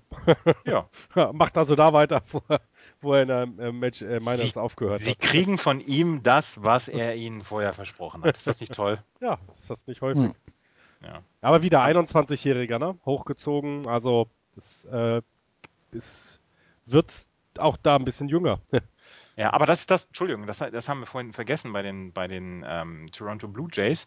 Ähm, hatten wir vor der Saison über Dalton Pompey gesprochen, Outfielder, ähm, der, oh, jetzt können wir es schon ausschalten, der, ähm, der in die, in die Starting, in Starting Lineup, Opening Day Lineup beordert worden ist, weil man sich Großes von ihm versprochen hatte. Dann hat er wirklich gestruggelt in der, in der Major League, ist in die AAA zurück beordert worden. Dort hat er auch nicht anknüpfen können an seine Leistung und ist jetzt in die Double A zurückbeordert worden. Das ist mal, das mal vom, vom Himmel in die Hölle in sehr, sehr kurzer Zeit, in 50 Spielen. Ja, so du kann es auch gehen. Ja, so du, ja, du musst, du musst halt genau, du musst deine Leistung, ja, du musst sie dann bringen. So viel Zeit, also dir wird Zeit gelassen, aber gerade bei solchen, ja, Leuten, die dann schon mal oben waren, du musst die Leistung bringen, sonst bist du ganz schnell weg.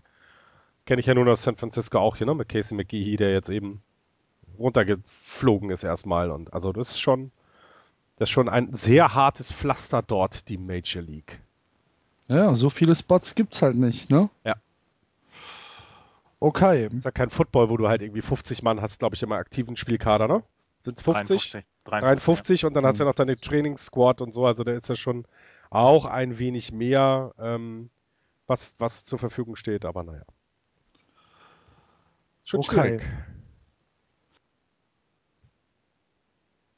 Dann schauen wir uns äh, die Los Angeles Angels an. Aktuell vier Niederlagen in Folge gegen die Yankees und gegen die Rays, also gegen absolute Top-Mannschaften. Ähm, sind auch so ein bisschen in einem kleinen Slump, haben jetzt äh, zwei Spieler hochgezogen. Einmal ähm, den Drew Ru Rusnitz Rusnitsky, heißt er so? Ja, bestimmt. Scheißnamen, ey. ähm, aus der AAA. Und dann haben sie äh, CJ Cron auch aus der Pacific Coast League, also auch aus der AAA hochgezogen und haben dafür Edgar Ibarra runtergeschickt. Ähm, Mike Trout immer noch mit soliden Zahlen, so ein bisschen äh, beim, beim, beim Pitching sind sie nur medioker. Ähm, trotzdem für mich immer noch eine Mannschaft, mit der man rechnen muss. Fünfeinhalb Spiele hinter den Houston Astros zurück. Zu früh, um da äh, einen Abgesang zu starten, oder Andreas? Ja, das ist definitiv zu früh, einen Abgesang zu starten. Auch sie, das gucken wir ja dann auch immer auf die Wildcard-Games, zwei Spiele in seinem zweiten Wildcard-Platz zurück. Also das sind, das sind alles so Sachen, die wir, ähm, die wir noch nicht äh, besorgniserregend finden müssen. Bei, bei Houston weiß man halt nicht, wie lange sie das jetzt durchhalten können. Sie haben jetzt die letzten drei Spiele verloren. Bei den Texas Rangers ist man auch noch so ein bisschen ähm, offen, ob man das alles so glauben kann und glauben darf, was da in Texas passiert. Von daher sind die Angels eigentlich noch in einer ganz komfortablen Position. Wie gesagt, sie sind fünfeinhalb Spiele hinten äh, weg, aber ich glaube, sie besitzen genug Selbstbewusstsein zu sagen, okay, Houston Astros schnappen wir uns noch. Und sie haben eine gute Mannschaft eigentlich. Und das ist dann auch eine Mannschaft, die relativ aggressiv dann ja auch häufig den Trade Market begleitet. Und äh, deswegen können wir, glaube ich, uns sicher sein, ähm, dass da noch nicht das letzte Wort gesprochen sein wird. Sie sind bei mir im Ansehen natürlich äh, stark gesunken mit dieser Josh Hamilton-Geschichte. Ähm, Josh Hamilton, der jetzt ja auf der DL ist, leider. Ähm, aber ja, muss man gucken wie es dann aussieht. Aber also abschreiben sollten wir sie auf gar keinen Fall bislang. Okay. Aber ich finde Don, aber. Don Mattingly ist äh, äh, All-Star-Coach äh, ge, ge, gedraftet, gewählt worden, auf jeden Fall. Von Bruce Butchie. Ja. Oh. Ja. Baseball-Ökumene West Coast. Ja. Duck the Fortress. Nein, ähm, auf jeden Fall, äh, äh, ich finde es interessant im Moment, gerade in American League West, ähm, dass die Angels und auch die, die Ace waren ja letztes Jahr über weite Strecken die beiden Teams, über die wir am meisten geredet haben, wenn es darum ging, die kommen in die World Series, weil die einfach zu gut waren. Und jetzt bisher beide nicht, also seit, seitdem wir sie so hoch gelobt haben, eben nicht wieder so zurück zur alter Stärke gefunden. Ne? Die Ace hatten ja mal diese wahnwitzigen über 120 Run Differential und es baute sich jedes Spiel immer mehr auf und bei den Angels eben auch sehr phänomenal in der Offensive, die, die ähm, das Pitching immer sehr gut, weiterhin jetzt kein überragendes, wie es vielleicht die Dodgers haben, ähm, aber irgendwie ist da kompletter Wurm drin. Ich habe keine Ahnung, was da passiert ist. Bei beiden Mannschaften nicht. Es ist nicht mehr diese Dominanz ähm, zu sehen, die wir zwei Jahre lang von beiden Teams in der American League West gesehen haben. Mhm. Jetzt aber schon davon zu sprechen, dass es als vorbei ist, halte ich auch für zu früh, ja. Und das ist schon sehr spannend, dass das, was einmal so gut geklappt hat, jetzt auf einmal so ein bisschen, ja, so ein bisschen ruhiger wird, nicht, nicht mehr so rund läuft, so rum. Ist die, die Zahlen, die sie produzieren, die, wenn wir jetzt mal die, die Leute wie Albert Prochol nehmen, 250er Betting Average, das ist okay, der ist auch 35 jetzt, der ist ja nun kein Jungspund mehr. David Freeze ist bei 3, 2, 3, äh, 238. Mike Trout ist bei 284. Das ist alles okay, ist aber eben nichts Überragendes mehr. Es ist nicht wieder, es ist halt nicht dieses, was sie mal hatten. Und das ähm, finde ich sehr spannend auch zu, zu beobachten dann, was passiert denn jetzt? Werden sie dann vielleicht mal Leute los, die im Moment so mittelmäßig sind, aber vielleicht ein anderes Team ein bisschen helfen kann und holen sich dafür einen anderen? Ja. Bisschen mehr Offensive. Ich finde es spannend. Okay. Bei den äh, Seattle Mariners sind es zwei Namen, Nelson Cruz und Felix Hernandez. Ähm, was anderes habe ich da nicht. nee, was anderes hast du da nicht. Äh, du kannst halt jetzt sagen, ähm, dass du, den, also du kannst jetzt den Trade ansprechen. Die Seattle Mariners haben. Äh, Dann mach das doch. Mhm. Andreas. Genau, und das mache ich jetzt auch. Die Seattle Mariners haben ähm, Probleme mit ihrer On-Base-Percentage. Was ich eben gesagt habe, sie haben 2,99er On-Base-Percentage und haben dann ähm, gesagt, okay, wir müssen was in der Offensive tun. Die Arizona Diamondbacks hingegen haben gesagt, wir können Jasmani Thomas und äh, Mark Trumbo nicht zusammen im Outfield stümpern lassen. Das geht nicht, nur einer von beiden. Äh, Mark Trumbo ist eher der Verzichtbare, weil man äh, Jasmani Thomas jetzt erstmal einen großen Vertrag gegeben hat. Und deswegen gab es diesen Trade zwischen den Seattle Mariners und den Arizona Diamondbacks. Ähm, die Diamondbacks ähm, haben Mark Trumbo und Vidal Nuno, einen Pitcher, abgegeben und bekommen dafür dann äh, Wellington Castillo, den Catcher, Right-Hander Dominic Leone und zwei Prospects. Einer von denen ist der Neffe von Vladimir Guerrero, den man noch von früher kennt. Spielt er eigentlich noch, Vladimir Guerrero? Weiß ich nicht. Ist auch egal. Auf jeden Fall 2,99er on Base Percentage und sie erhoffen sich von Mark Trumbo ähm, bessere On-Base-Percentage, beziehungsweise es hilft, die On-Base-Percentage zu verbessern. Wie hoch ist seine On-Base-Percentage vorgestern gewesen? 2,99. Aha. Ist Ja? nicht viel. Nee, ist vor allen Dingen die gleiche Zahl, wie sie jetzt haben Ja. und ähm, wird dann wird sie dann auch nicht so richtig verbessern. In der Power natürlich ähm, wird eine Verstärkung sein für die ähm, Seattle Mariners, aber ob das jetzt so das Allseligmachende ist für Seattle, das muss man äh, muss man sehen. Wer un unglaubliche Probleme im Moment hat, das ist Robinson Cano. Genau, ja. Ähm, in seinen letzten 218 At-Bats zwei Home Runs und ein 3,26er Slugging Percentage. Also es ist wirklich richtig, richtig, richtig schlecht. Und dabei Hm. hatten sie ihn ja so ein bisschen geholt, damit Leute nach Seattle kommen, ne? damit die sehen, da passiert etwas. Und ja, Das hat ja letztes Jahr auch eigentlich ganz gut geklappt. Es hat die meiste Zeit funktioniert, halt dieses Ja. Jahr funktioniert es noch nicht. Ne? ja, Und er hat äh, ganz, ganz große Probleme mit Breaking Balls. Ein 200er Average gegen Slider und Curveballs in dieser Saison.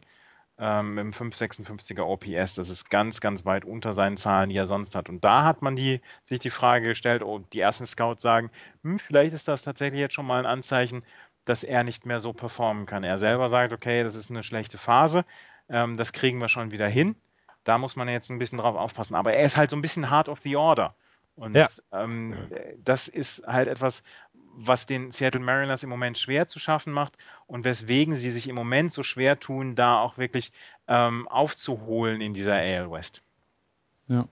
Kann ich aber verstehen, mit, mit Breaking Balls habe ich auch die meisten Probleme. ja. Mhm. Achso, ich dachte, es wären die Schnellen, die überhaupt in deine Richtung kommen.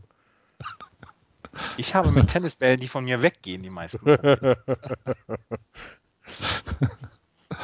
Okay. Also ich bin Ähm, froh, dass ich, dass ich erkenne, ob ich äh, äh, schwingen muss oder nicht, geschweige denn, dass ich einen Ball treffe, wenn überhaupt irgendein Ball in meine Richtung kommt.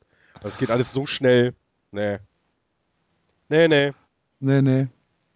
Ja gut, äh, wo wir bei äh, schnellen Bällen sind, fängt der Andreas jetzt seine Ode auf äh, Pat Venditti an, denke ich mal, oder? Ja. Pat Denn Venditti- wir haben, ja, ja, bitte. Entschuldigung. Nein, du erst. ja, wir haben ja ein, äh, ich weiß nicht, ob man es wirklich geschichtsträchtig nennen sollte oder kann. Wir haben ja tatsächlich einen Switch-Hitter in die Big Leagues bekommen bei den Oakland Athletics. Es ist tatsächlich der zweite äh, Switch-Pitcher. Ähm, oder wie die Der Amerikaner. eine sagen. hatte, hatte ähm, zwei Appearances oder wie viel? Ja, ja, ja. Eins, eine. Eins, Greg, ja, okay. Greg. Harris, ähm, der 1995 das mal gemacht hat für die Montreal Expos. Ähm, Deren Kappe ich immer noch haben will, Hirngabel, wenn du hier zuhörst. so, kommen wir jetzt mal zu Pat Venditti.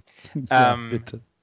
Die Amerikaner sprechen von ambidextrous Pitcher, also jemand, der mit beiden Seiten tatsächlich pitchen kann. Und ähm, es ist tatsächlich faszinierend zu sehen, weil der Junge mit beiden Armen wirklich exakt die gleiche Wurfbewegung hat. Florian und ich hatten das seltene Vergnügen, ihn letztes Jahr live in Action zu sehen. In Regensburg war er bei der WM, äh, bei der EM für Italien aktiv und hatte dann auch eine Inning, wo wir dann tatsächlich dann auch äh, so gar nicht drüber nachgedacht haben, weil es so normal aussah.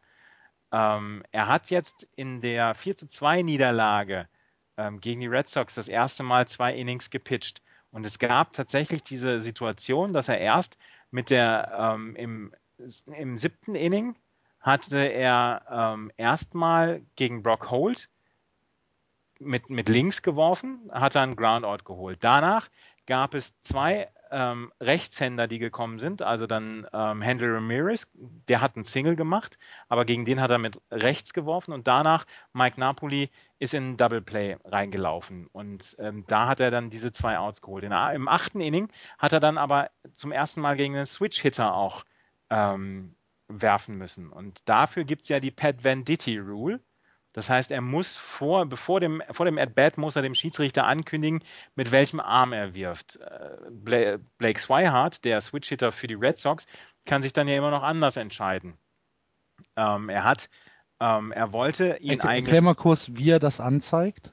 Er muss, er muss dem Schiedsrichter, muss er ankündigen, äh, hier, entweder die rechte Arm, den rechten Arm oder den linken Arm heben. Es muss vor dem At-Bat passieren. Mhm. Also er kann jetzt nicht sagen, okay, ich habe jetzt erstmal in der rechten Hand und dann, wenn der Switch-Hitter sagt, okay, dann gehe ich halt mit, mit links dran, dass er dann nochmal den Arm hebt. Nein, er muss es vor dem At-Bat, muss er sich entschieden haben, okay, ich werde jetzt mit dieser, mit diesem Arm werfen. Und ähm, Blake Swihart hatte er schon mal in der, in der Minor League gehabt als, als Gegner und da wollte er eigentlich ähm, mit der linken Hand werfen, aber der Coach hat zu ihm gesagt, ähm, nein, wirf bitte mit der rechten Hand. Und dann hat er ein Strikeout gehabt, das Vendittis erstes Strikeout.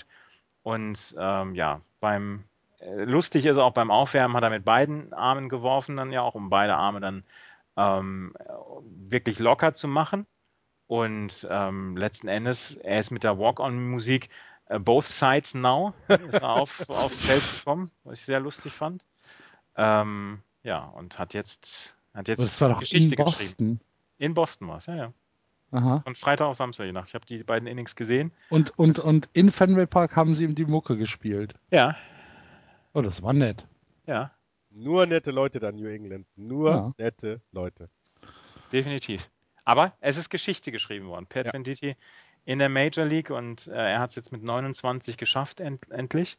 Er hat vorher, er hat letztes oder vorletztes Jahr hat er für Trenton Thunder gepitcht. Trenton Thunder ist eine Mannschaft, deren Twitter-Account ich verfolge, weil die einen Bad Dog haben. Sie haben also einen, einen Hund, der immer das, das, äh, die haben keinen Bad Boy, sondern einen Bad Dog, der den, die Schläger immer holt nach den At-Bats mit, seinem, mit seiner Schnauze. Das Die finde haben, ich so nicht süß. ernsthaft, die haben nicht ernsthaft einen Bad Dog.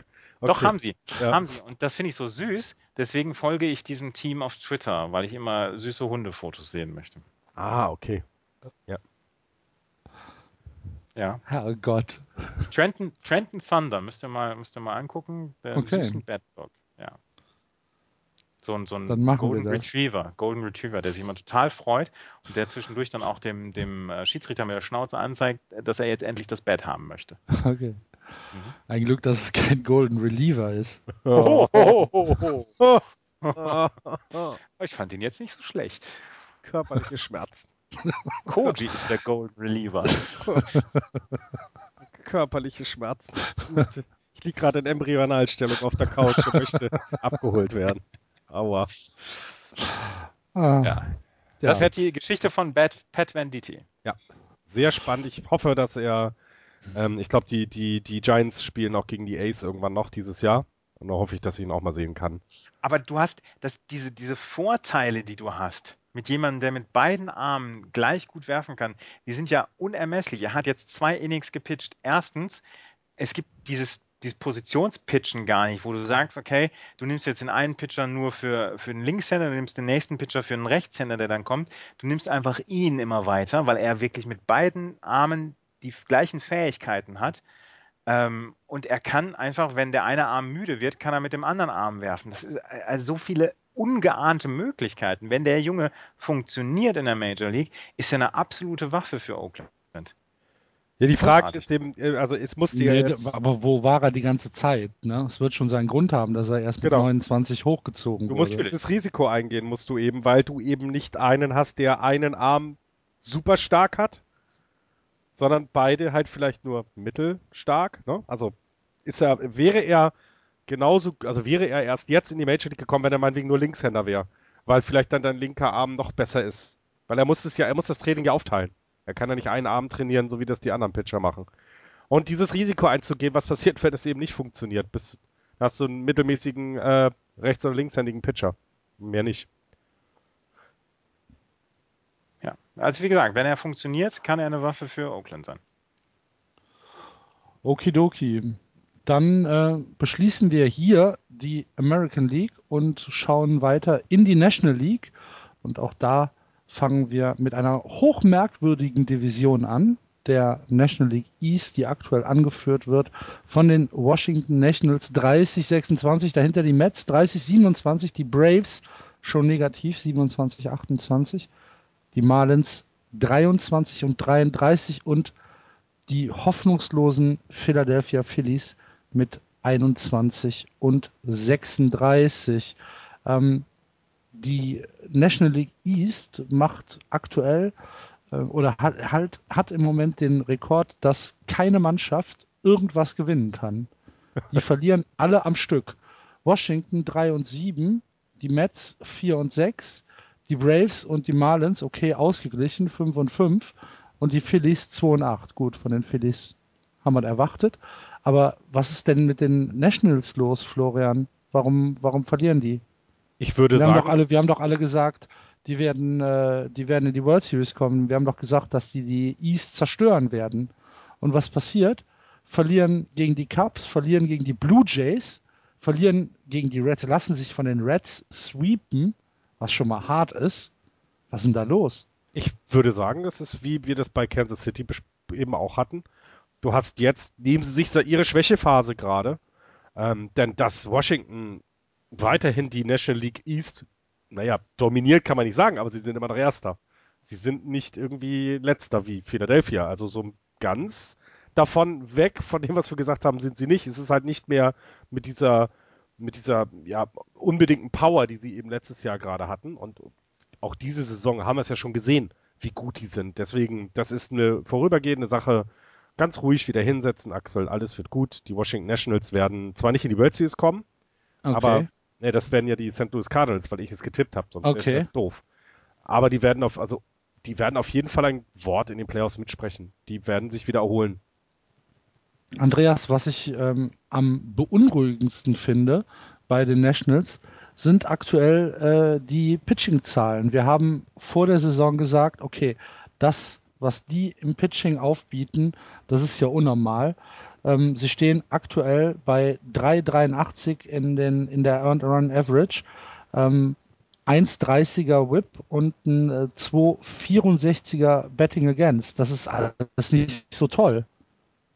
Nee, aber das ist ja auch zum Beispiel ähm, zum großen Teil geschuldet dann jemandem wie Steven Strasberg, der nun wirklich keine gute Saison bislang hat, der jetzt auf der DL ist. Doug Pfister ist auch auf der DL, also zwei aus der Starting Rotation, auf die man sich sonst eigentlich verlassen kann, sind nicht dabei. Und dann hast du viele kurze Starts gehabt, dann war das Bullpen nicht wirklich überragend gut. Und schon kommen solche Zahlen zustande. Und ähm, das ist halt im Moment das, mit dem die äh, Washington Nationals kämpfen. Und sie sind ähm, so gut die Offensive auch ist mit Bryce Harper etc., ähm, sie sind dann auf ihr Pitching angewiesen, weil da haben sie am meisten investiert und da haben sie eigentlich nach den Namen her und nach den Leistungen der letzten Jahre, haben sie eigentlich die, die, die besten Leute beisammen. Und das müssen sie jetzt zusammenkriegen. Und sie müssen jemanden wie, ähm, wie Steven Strasberg, müssen sie auf die Kette bekommen. Das, das muss funktionieren. Der hat jetzt seinen ersten Rehab-Start gehabt wieder. Ähm, das muss funktionieren und das müssen sie auf die Reihe kriegen. Und von daher, ja, jetzt äh, kämpfen sie sich im Moment ein bisschen dadurch. Andererseits, sie führen. Ne? Also sie sind Division-Sieger oder sie wären Ja, ja. im Moment Division-Sieger.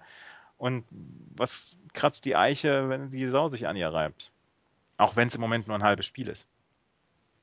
Jetzt haben sie AJ Cole rausgeschmissen, beziehungsweise in die AAA äh, versetzt und dafür Joe Russ aus der AA äh, hochgeholt. Ja, gucken wir mal, ob Mhm. der weiterhelfen kann. Ansonsten ähm, im, im Betting ist es halt eine, eine One-Man-Show von Bryce Harper, der gute Zahlen auflegt, 3,33er äh, Betting Average, 46 Runs betted in, bei 19 Home Runs schon. Äh, 7,21er Slugging, das ist gut. Mhm. Das ist tatsächlich gut. Kann man mal machen, ja. Ja. Ähm, dahinter die äh, New York Mets von Jan, dem hiermit äh, die besten Grüße zugehen. Ähm, Jan, ich hoffe, es geht dir wieder ein bisschen besser und du bist bald wieder bei uns, mein Freund. Wir brauchen ja echt deine Expertise. Ähm, bei den New York Mets, ähm, ich bin immer noch sehr, sehr neidisch auf äh, Jacob de Grom. Ich will den echt haben. Den wirst du nicht bekommen. Ich weiß. Bei Mets gibt es Ärger. ja, erzähl. Die Mets haben Dylan G in die, ins Bullpen äh, beordert ähm, und Dylan G ist darüber überhaupt nicht ähm, erfreut. Er hat gesagt, er kann diese Entscheidung nicht verstehen. Man würde seinen Wert fürs Team und man würde seinen Trade-Wert, seinen eventuellen, dann ja auch ähm, so ein bisschen verringern. Die Mets hatten eigentlich letzte Woche gesagt, okay, wir gehen mal für ein paar Monate jetzt in die Sechs-Mann-Rotation, um zum Beispiel Leuten wie DeGrom, um Syndergaard, um Matt Harvey dann auch die Möglichkeit zu geben, erstens ähm, ein bisschen mehr Ruhe zu haben und zweitens im September nicht vor der Entscheidung zu stehen, müssen wir jetzt Syndergaard und DeGrom jetzt rausnehmen, weil sie ihr Inning-Limit erreicht haben. Ja. Das hat man dann aber nach ein paar Tagen, hat man ähm, diese Entscheidung wieder aufgehoben und haben jetzt gesagt, okay, wir haben jetzt in den nächsten Wochen haben wir so viele Off-Tage, dass wir diese Pause den fünf Pitchern einfach schon geben können. Und Dylan G war eigentlich vor der Saison dann auch schon nur fürs Bullpen vorgesehen. Er hat sich dann aber nach der Verletzung von äh, Wright heißt er, ne? Mhm. Ja, wer hatte sich verletzt dann vor der Saison? Ähm, auf jeden Fall hatte er sich dann ins, in, in die Mannschaft gepitcht und ähm, jetzt ist er, wie gesagt, wieder in der, ähm, im Bullpen. Er hat er hat keine Zahlen gehabt, die jetzt rechtfertigen, dass er in, in der Rota Rotation bleibt. Also 0,3 mit einem 4,46er ERA in sechs Starts, das ist auch nicht so überragend. Aber er hat gesagt, okay, das ist jetzt nicht so richtig prickelnd. Ähm, ich finde das nicht gut. Und äh, die Jungs von den Mets machen einen Fehler. Die Mets, wie gesagt, sagen, okay, wir haben genug Auftage in den nächsten Wochen, dass wir auch die fünf Pitcher ähm, bei einem Inning-Limit halten können. Tja, gibt immer Unzufriedene. Ja. ja, wer bei 0,3 die Klappe aufmacht, Entschuldigung. Also, Beim 446er IRA. Ja, ja. Nein, also, wo, wo gerade auch Syndergaard und, und äh, ähm, Dings ja wirklich gut waren. Syndergaard und DeGrom. DeGrom, ja, genau. Also ja. daher, na gut. Es gibt immer was zu meckern. Es gibt Leute, die immer meckern. Echt jetzt mal. Wirklich ja. schlimm. Okidoki. Wer auch sicherlich meckert, ist Eric Young äh, Jr., der bei den Braves äh, Designated for Assignment gezeichnet wurde. Ähm, so ein Utility Man. Ähm, ja. Gib doch zu, ihr guckt doch bei jedem Spieler, der jetzt irgendwie rausgeht, was nicht was für die Red Sox sein könnte, oder? Natürlich. Klar. Aber Eric äh, Young Jr. gehört da eher nicht zu. Nee, Außerdem der, der Roster der Red Sox platzt ja jetzt aus allen Nähten. Jetzt müssen ja. wir so langsam anfangen, hier uns die Leute zusammensuchen für den Rest der Saison. Ne? Um dann anzugreifen. Von, von Atlanta könnte ich ein, wen, wen, wen würde ich denn von Atlanta? Vielleicht Shelby Miller. Ja. Ist, ist der Teheran, ist der verletzt oder wo ist der? Julio Teheran, äh. Nee, ist, ist Nö, active. Müsste, active. Müsste, müsste active sein, aber äh, der hat natürlich einen hohen ERA. Mhm. Gut, dann nehmen wir Shelby Miller. Ja, okay. Ich, ich, gebe zu, mit den Atlanta Braves befasse ich mich nicht so häufig. Aber sind der Florian auch, bestimmt. Ja, oder? ganz klar. Sind immer auf meiner obersten Liste von äh, Teams, die ich mir ständig jeden Tag in den. Nein, natürlich nicht. Sie sind halt immer noch relativ langweilig. Es fehlt so ein bisschen das, was sie früher mal hatten, ne? mit, dem, mit, den, mit den Pitchern, die da ähm, in den 90ern alles weggehauen äh, haben, was nicht bei drei auf den Bäumen ist. Es ist ähm, äh, interessant eben Juan Uribe jetzt im Team, da hatten wir letzte Woche schon drüber gesprochen, dass da deswegen, aber ich gucke da jetzt nicht unbedingt hin. Äh, Trade-Material für die Giants haben sie für mich im Moment auch nicht. Also daher, die sind bei ja 27, 28, spielen noch mit, aber. Besser als erwartet. Ja, besser als erwartet, definitiv besser als, als die Marlins. Aber selbst bei den Marlins kannst du mehr Geschichten erzählen, auch wenn sie jetzt schon sieben Spiele hinter den Nationals sind, als bei den Braves. Tut mir leid. Also, die, auch die, die, die, ne, das Stadion, das kotzt mich immer noch an. Lassen sich da ein neues Stadion bauen, 1996. äh, nee, 92. Nee, 96. Und jetzt ist es zu alt, weißt du? Pff, was, was, was denken die sich denn? Es gab aber, es gab ja jetzt eine, eine, eine nette Diskussion in einem der Buster Olney Podcasts in der, letzten, in der letzten Woche, dass sie gesagt haben, okay, was machen denn die Cincinnati Reds jetzt? Da kommen wir ja gleich noch drauf.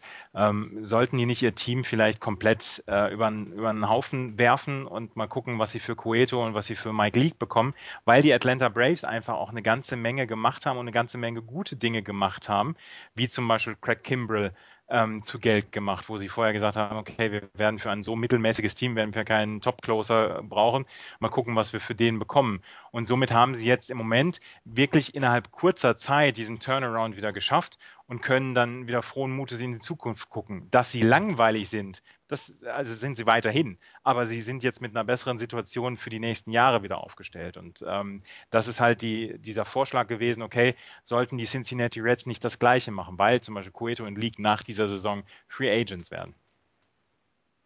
Dass sie kein schlechtes Management haben, ist bekannt, auch seit Jahren. Ich meine, da kamen ja auch bisher immer sehr gute Spieler raus aus, aus, äh, aus der Brace-Organisation oder sie haben sehr vernünftig getradet. Ähm, so ein bisschen ist, die, ja, die Sexiness aus. Äh, Georgia ist halt nicht sexy, Punkt. Das, vielleicht ist es so einfach. Was? Halt. Georgia ist nicht sexy? Ja, Huh. Süd Südstaaten halt. es ist halt warm dort. Ja, und es ist nicht sexy? nee. Nee. Okay. Also wenn der Masters-Trailer läuft, finde ich das schon sehr sexy, muss ich sagen. Okay. Ja, das, ja. Aber es ist Ah, ja. Orgasmus. Ja, ich meine, ne, ihr seid ja auch seid ja auch geschmacklos, was Filme angeht von früher. Beziehungsweise was früh, frühkindliche Schwärme angeht. Ja, jedenfalls nicht so viel Masso. Es geht nichts über Vanessa Paradis. Ja. Es geht ja weiter. Ähm, ja, wo wir bei sexy sind, kommen wir zu den Miami Marlins, die mich ein bisschen enttäuschen dieses Jahr. Ich habe echt gedacht, äh, sie äh, performen ein bisschen besser, auch wenn sie, wie der Florian eben schon gesagt hat, immer noch nicht ganz raus sind aus dem Rennen, aber trotzdem, äh, außer Giancarlo Stanton ist da nicht so wirklich viel, was mir Hoffnung macht. Aber Giancarlo Stanton ist natürlich ein Typ, ähm, den ich, äh, keine Ahnung, den muss man geil finden, finde ich. Ähm, egal ob man jetzt die Marlins mag oder nicht, den, den muss jeder eigentlich cool finden. Hat jetzt äh, den längsten Home Run in der Saison geschlagen. 485 Fuß. Das ist weit. Ja, um den, um den Ball wieder zu holen, brauchen die Colorado Rockies ein Visum. Ja. Ja. Das ist tatsächlich weit. Das ist irgendwie nach Utah geflogen. Mhm. Aus, aus dem Stadion. Und Junge, der Ball Junge, Junge. verabschiedet, Und der Ball verabschiedet sich Nach. Südamerika. Nach Südamerika, genau. Nach Südamerika. äh, ja. ähm, das war äh, der, das war auch relativ klar für die Reporter, dass der bei Kontakt weg war. Ja. Und für äh, Giancarlo Stanton auch. Hat noch einmal geguckt. Der Pitcher hat noch einmal geguckt. Jo, danke. Wiedersehen. Mhm. Großartig. Viel mehr habe ich für die, von den Marlins tatsächlich nicht. José Fernandez hatte seinen ersten Rehab-Start. Der hat ähm, ja Tommy John Surgery letztes Jahr gehabt und es gilt ja als eines der großen Pitching-Talente bei den Marlins und zusammen dann mit äh, Henderson Alvarez und mit Giancarlo Stanton soll er für die nächsten zehn Jahre dann ja so ein bisschen den Nukleus der, der Marlins bilden und der hatte seinen ersten äh, Rehab-Start. Er hat nicht gut gepitcht, das muss man zugeben. Er hat acht Hits, ähm, fünf Earned Runs aufgegeben, zwei Strikeouts in drei Innings gegen die Charlotte Stone Crabs. Ähm, er hat 39 Strikes geworfen Ich von seinen liebe diese, ich liebe diese Minor League Namen. Ne? ja, mag, ich mag sie auch gerne. 54 Pitches, 39 Strikes. Aber bei denen ähm, kam es dann darauf an, wo hinterher der, der Minor League Manager auch gesagt hat, es kommt nicht auf die Zahlen jetzt an, es kommt darauf an, dass du mit einem guten Gefühl vom Mount runtergehst. Und das war wohl ähm, der Fall bei José Fernandez. Und er hat äh, mit 97 Meilen hat er bei seinem Fastball schon wieder richtig, richtig gut performt. Und das sind die Dinge, die den Marlins Mut machen. Dan Jennings, der General Manager und Manager, hat auch gesagt, ähm, Anfang Juli sei ein, ein realistisches Datum, ähm, in dem José Fernandez vielleicht wieder zurückkommen kann. Okay. Und dann mit Heron an, an, an 1 oder naja, vielleicht dann Hernandez an 1. Also das ist schon, das glaube ich wird dann auch Miami nochmal einen Schub geben, weil richtig schlecht aufgestellt sind sie ja nicht. Das hatten wir ja auch schon Nee, vor der eben. Saison gesagt. Eben, genau. Ähm, es ist ja schon was da. Ähm, es fehlt halt vielleicht im Moment tatsächlich noch ein Ass. Und ähm, wenn das denn da ist und eben auch ein paar Starts hat und du vom Management aus siehst, das bringt uns auch nach vorne, kannst du ja dann auch noch was auf der Trading Deadline machen und an den Stellen nochmal, an den Stellschrauben dich nochmal äh, zu verbessern, die dir da noch fehlen, um, um eben ja, weiter anzugreifen. Ähm, also sehr wichtig, dass der jetzt bald zurückkommt für die Marlins, für den Fortlauf, Fortgang der Saison. ja, ich habe die Hoffnung noch nicht ganz aufgegeben. Ich glaube, das brauchst du auch nicht. Ähm, ich glaube, das brauchst du tatsächlich nicht, denn es- wir können ja jetzt nicht davon reden, dass die Marlins richtig kacke sind oder sowas. Also das so wie Philadelphia oder wie Milwaukee. Ähm, sondern sie haben halt ein paar, paar Dinge, die fehlen und eine, eins davon ist äh, ein zweiter guter Starting-Pitcher und der kommt jetzt eventuell zurück und dann kann es ja schon reichen. Ich meine, ihr wollt wenigstens einen guten Starting-Pitcher bei Boston haben. Moment, würdet- Moment, Moment, Moment, Moment mal. Okay, Über zwei. Starting Pitching über Starting Pitching brauchen wir im Moment kaum eine Silbe verlieren. Ja, gut. Okay, aber äh, das hatten wir vor der Saison gesagt, sagen wir es mal so. Äh, um, um ja, Contender zu werden. Und ähm, das ist bei, bei Miami dann vielleicht auch genau der gleiche Fall. Ja, gut. Zu den Philadelphia Phillies will ich nur ein paar Statistiken vorlesen. Ähm, 180 Runs haben sie gescored, letzter in der MLB. 2,35er Betting Average, 29. in der MLB. 2,86er On-Base Percentage, letzter. Und 3,50er Slugging Percentage, letzter. Habt ihr irgendwas anderes zu ergänzen? Unwatchable. Ja. Ich sehe sie gerade. naja, sie spielen halt gegen die Giants und es steht 3-3. Also da siehst du was schon, wie schlecht die Giants im Moment drauf sind. Florian geht wieder dahin, wo es weht. Ja, einer muss, irgendeiner muss Zu es den. Phillies. Genau, und äh, ja, zu den Phillies kann man tatsächlich nicht viel sagen, äh, außer tradet endlich Cole Hamels frei, damit auch die ganzen Diskussionen rum sind. Ja. Ähm, baut das wieder auf und macht, holt euch Prospects, Prospects, Prospects und äh, wir haben letzte, letzte Woche auch über äh, äh, Howard gesprochen. Es muss da jetzt was passieren, sonst, ich meine, ja, kannst du das auf die nächsten paar Jahre auch vergessen. Ja, genau, sonst ist es halt für die nächsten Jahre am Arsch. Ja, Und- ja, stimmt, man, man stellt sich vor, Cole Hamels verletzt sich jetzt. Ja, einer- eben, ja. Ja. Ich meine, ich möchte es ihm nicht gönnen, aber ähm, dann, dann sind die aber am Arsch. Dominic Ja. Brown zum Beispiel ist noch in der AAA. Ähm, liefert da gute Zahlen ab, aber ähm, Ruben Amara hat gesagt, nee, den holen wir im Moment nicht hoch. Galt letztes Jahr noch als, als Riesentalent beziehungsweise als Nachwuchshoffnung für die, für die Phillies. Im Moment redet niemand von ihm. Ja, Phillies halt. Kommt von Fies. Ja, die haben nur das Cheesesteak. Ja, und das ist richtig, Und die Glocke. richtig gut. Ja, die kannst du aber nicht essen. Ich hatte noch kein Abendessen, deswegen muss ich jetzt erstmal wieder über das Cheesesteak reden. Gibt's heute Ente wieder? Nee, En Entensushi? nein, gibt es nicht. Ich musste irgendwas anderes angucken. Ich habe mir heute einen Grill gekauft. Hm, heute? Mhm. Ach so, in diesem Online-Shopping-Wahn. Ja, richtig. Ich gehe ja nicht in Geschäfte. Hallo. Nee, warum auch? Ich bitte dich. Ich habe einen neuen Grill und bin sehr begeistert. Ja.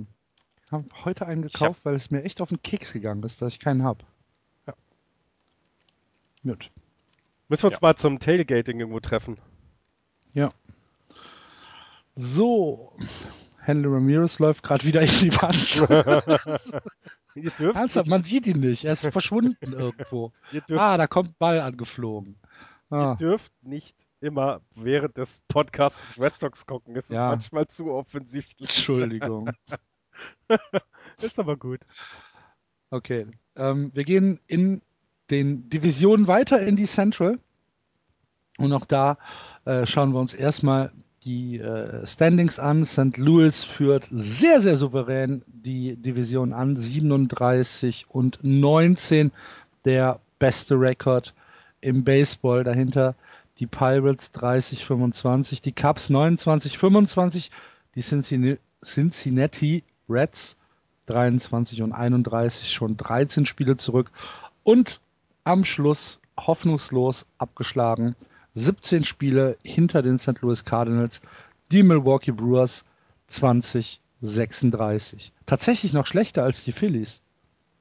Ja. Aber Oh. das, die haben auch nichts. Also, die haben auch wirklich gar nichts, die Brewers im Moment. Da ist, da läuft ja noch mehr schief als bei den Phillies. Und das ist aber nicht so strukturell. Das ist ja das, das ist ja das Merkwürdige. Fangen wir mal unten an heute. Bei den Brewers ist es ja nicht strukturell ähm, alles kaputt durch teure, lange Verträge. Ähm, es ist halt einfach ein, ja, letztes Jahr schon vielleicht ein mittelmäßiges Team gewesen, was lange ge- angeführt hat, die Division. Dann eingeholt wurde und auf den Boden der Tatsachen zurückgebracht. Ist es das?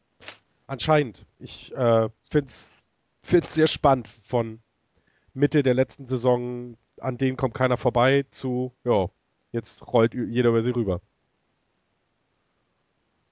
Ja, also ich, Ich hab nichts zu da ernsthaft nicht viel zu sagen, außer, außer, außer Ryan Brown und Adam Lind kenne ich da wenige. Ich habe Ähm, nichts ich- ich- Ja, zu sagen. ich habe gesagt, äh, außer Ryan Brown und Adam Lind kenne ich da keinen von. Carlos Gomez. Oder ist da, ja, ist da keiner, der, der irgendwie äh, aufregend für mich ist? Nee, ist auch nicht. Ist eine Scheißmannschaft. So. Okay. Das muss man, das muss man auch mal sagen dürfen. Eieiei, woher diese, diese Aggression? Stell dir, vor, stell mal vor, ich wäre der Dauerkarteninhaber. Neun von 29 Spielen hätte meine Mannschaft da schon verloren. Es ist, ist gerade ein Drittel der Saison um. Ist ja furchtbar. Und wirklich überhaupt keine Hoffnung auf, äh, auf Besserung. Ja. Adam Lind hat aber jetzt äh, gute, gute Zahlen in den letzten Wochen gehabt. Und der gilt ja dann auch so ein bisschen als, als Trade-Partner. Und ähm, da könnte man zum Beispiel sagen, okay, für den kriegt man vielleicht was zurück. Leute, die jetzt sich zum Beispiel auf der First Base äh, verbessern wollen, wo der First Baseman zum Beispiel ausgefallen ist. Ähm, also der hat jetzt, ähm, im Mai hatte er 2,19er Average, das ist nicht gut. Aber er hat jetzt zum Beispiel in einem Spiel gegen, gegen die Minnesota Twins hat er 6 RBI und in seinen letzten sieben Spielen hat er einen 4,44er Average und ähm, 12 RBI und sein Average ist jetzt zurück auf 2,90 und das ist ja zum Beispiel so eine Mannschaft, wo, wo man jetzt sagen können, äh, eventuell fehlt mal irgendwo ein First Baseman, Matt Carpenter jetzt ja zum Beispiel bei St. Louis, der wohl eventuell ausfällt und äh, nee, Third Baseman ist Matt Carpenter, aber da könnte man so Leute wie, wie Adam Lind dann hinsetzen und dann könnte man sagen, okay, für den kriegt man vielleicht noch was. Ähm, das ist, glaube ich, im Moment die Hoffnung, die die Milwaukee Brewers haben. Hm, Ja okay. gut, aber ein, also ein Spieler wird dir jetzt nicht sechs, 16 neue Prospects bringen. Also ja, du kriegst was für ihn wenigstens noch, ähm, aber es ist ja nicht so, dass er damit quasi die Zukunft ähm, verändert durch diese Trades. Ähm, sie werden ihn loswerden, denke ich mal, denn es geht für die um dieses Jahr gar nichts mehr und ja, dann Für Giancarlo Stanton würdest du im Moment 16 Prospects bekommen. ja, aber nur für seinen linken Arm. Den Rest Ja. müsstest du dann auffüllen mit sehr viel Geld und noch mehr Geld und noch mehr Prospects. Und Ja. mehr Geld. Tja. Okay. Ähm, wir haben unten angefangen, dann gehen wir weiter zu Cincinnati und aus unserer Sicht natürlich äh, die interessanteste und leider auch traurigste Nachricht äh, der vergangenen Woche. Die Cincinnati Reds haben Donald Lutz äh, ja, rausgeschmissen. Sie haben äh, Ivan de Jesus Jr. Äh, aus äh, den Miners hochgecallt, ähm, weil sie Marlon Bird auf die 15 Tage DL gesetzt haben und um Platz im 40-Mann-Roster zu schaffen, ähm, ja, musste Donald Lutz äh, gehen. Hat ja Tommy John Surgery gehabt, wird also dieses Jahr eh nicht zum Einsatz kommen, aber dennoch natürlich äh, ja, eine harte Sache für unseren äh, Mann in der MLB, unseren in Anführungsstrichen. Das äh, ist eine Sache, da muss er jetzt echt gucken, äh, wo er unterkommt, Andreas. Ja, das ist, es ist eine Sache, die absolut verständlich ist, was die Cincinnati Reds gemacht haben, Obwohl ich auch Kommentare gelesen habe, die da sehr, sehr gegen waren. Also ich habe Kommentare auf äh, Cincinnati.com gelesen unter der Story, ähm, wo zum Beispiel von einem, ähm, von einem äh, Price Clusterfuck gesprochen wird, weil äh, sie nicht verstehen kann, dass äh, Donald Lutz, der ja als äh, Left-Hander ähm, tatsächlich ein paar gute Spiele gemacht hat, nie so wirklich die Chance bekommen hat. Er hat nur 13 Spiele für die Reds äh, letztes Jahr gemacht und es sind ein paar Kommentare von den, äh, von den Cincinnati Faithful dabei, die sagen, Junge, das ist also uns äh, ist es eigentlich zu wenig, um zu sagen, äh, mach's gut. Also es las sich viel besser, als ich erwartet habe. Ja, ähm, er hat ja auch durchaus, ähm, durchaus Fans da mit. In dem Cincinnati Forum von SB Nation wurde er Knackwurst genannt. aber, aber tatsächlich liebevoll. Ähm, und ja, er hatte ja durchaus so, so ein paar Stints, wo, wo man gesagt hat, okay, da, da ist vielleicht Hoffnung. Und die Cincinnati Reds haben sich immer in, in höchstem Maße lobend über ihn geäußert. Und trotzdem ist das ein Move, der verständlich ist. Ähm, die, sie brauchten Platz auf dem 40-Mann-Roster. Sie mussten, sie wollten sich jetzt verstärken. Und Donald Lutz ist in seinem letzten Vertragsjahr jetzt gewesen und ist jetzt dann auch ähm, so, dass, dass er dieses Jahr auf jeden Fall nicht mehr wird spielen können. Und so hätten sie ihn dann halt mitgeschleppt. Für einen richtigen Top-Prospect, der vielleicht schon in seinen ersten ein, zwei ähm, Stints in der Major League alle, alle Lampen ausgehauen hätte, Da hätte man vielleicht diesen Platz äh, behalten, aber so sind die äh, Reds halt in einer anderen äh, Situation gewesen. Was die Situation für Donald Lutz so schwierig macht, ist, dass er jetzt in seinem letzten Jahr ist, in dem er äh, jederzeit runter in die AAA äh, geschickt werden kann. Ab dem nächsten Jahr ist er in einem Vertrag, wo man sagen muss, er kann nur in die Minor Leagues runter, wenn man ihn über DFA, also Designated for Assignment und dann Clear, also Waivers clearen gehen kann. Das heißt, nächstes Jahr müsste er entweder erstmal nur einen Minor League Contract bekommen oder wenn er einen Major League Contract bekommt, kann er so schnell nicht wieder zurückgeordert werden. Und das macht die Sache im Moment sehr schwierig. Seine Vertragssituation ist halt jetzt im Moment so, dass ähm, viele Clubs sagen, okay, du hast noch nicht so viel gebracht in der Major League, deswegen halten wir davon erstmal Abstand. Er selber hat sich auf Facebook sehr kämpferisch gegeben. Er hat gesagt, okay, das ist jetzt erst der Anfang, ich komme wieder. Ähm, aber es ist durchaus nicht leichter geworden für ihn. Er wird jetzt nächstes Jahr sehr kämpfen müssen, um dann einen Vertrag in der Major League zu bekommen.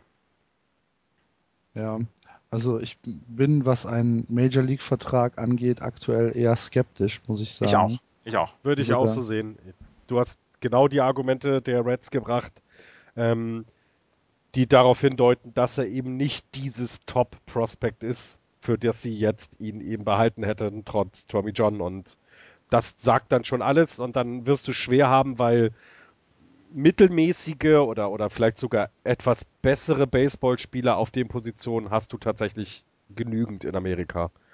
Ähm, du musst schon diesen Deut besser sein oder eben deinem Team etwas bringen, was andere nicht können. Und da sehe ich Donald Lutz tatsächlich nicht. Ja, und es kommen Jahr für Jahr kommen, äh, kommen neue Spieler aus den Colleges, die jünger sind und die tatsächlich fast schon mehr kompetitive Erfahrung haben als er. Also, naja. Wir drücken ihm weiterhin, weiterhin alle Daumen natürlich. Absolut. Gibt es mehr zu den Reds zu erzählen? Aktuell Devin, 500er ja. Ball spielen sie. Devin Mesoraco, der ja in, der, in dem Run von Brian Price vorgekommen ist, ja. ähm, der hat, ähm, der ist ja Catcher, aber kann mit seiner Hüfte wohl nicht mehr catchen. Und ähm, da versuchen sie ihn jetzt ähm, so hinzubekommen, dass er im Outfield spielen kann. Und das ist im Moment der Plan. Mesoraco hat jetzt im Moment, äh, arbeitet er im Left Field, und ähm, ja, er hat nie eine andere Position seit der Highschool als Catcher gearbeitet. Catcher stelle ich mir vor, dass es so eine unfassbar anstrengende Position ist. Ähm, er kann es halt jetzt mit, mit seiner Hüfte nicht mehr. Die Ärzte haben gesagt, okay, auf einer anderen Position, wie zum Beispiel Left Field, da kannst du nichts schief, also da kannst du nichts kaputt machen. Ähm, in diesem Fall ist es so, dass er jetzt versucht, im Left Field dann unterzukommen. Aber er geht bitte nicht bei Henry Ramirez in Boston in Lehre, ne? sondern er macht das schon irgendwo von jemand, der es kann. Mhm. Du mich auch. Aber echt, wirklich. Ja. Ja. So, was mit den Cups? Joe Madden sagt, Jason Hamill muss All-Star werden. Das ist das, was ich jetzt gelesen habe.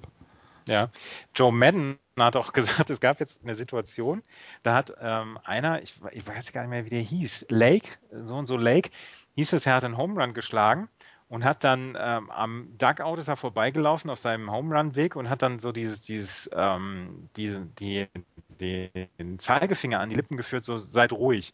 Das hat dann zu einem Bench Clearing geführt und dann hat Joe Madden hinterher gesagt, so arbeiten wir hier nicht in äh, bei den Cups. Das ist nicht unsere Art und Weise zu spielen und das ist auch nicht unsere Art und Weise Respekt zu zeigen vor dem Gegner. Und äh, Joe Madden sieht sich zwischendurch noch so ein bisschen als Kindergärtner, hm. ähm, dass dass er ähm, ähm, dass er zwischendurch noch wirklich seinen Jungs sagen muss, wie dieses Spiel gespielt wird.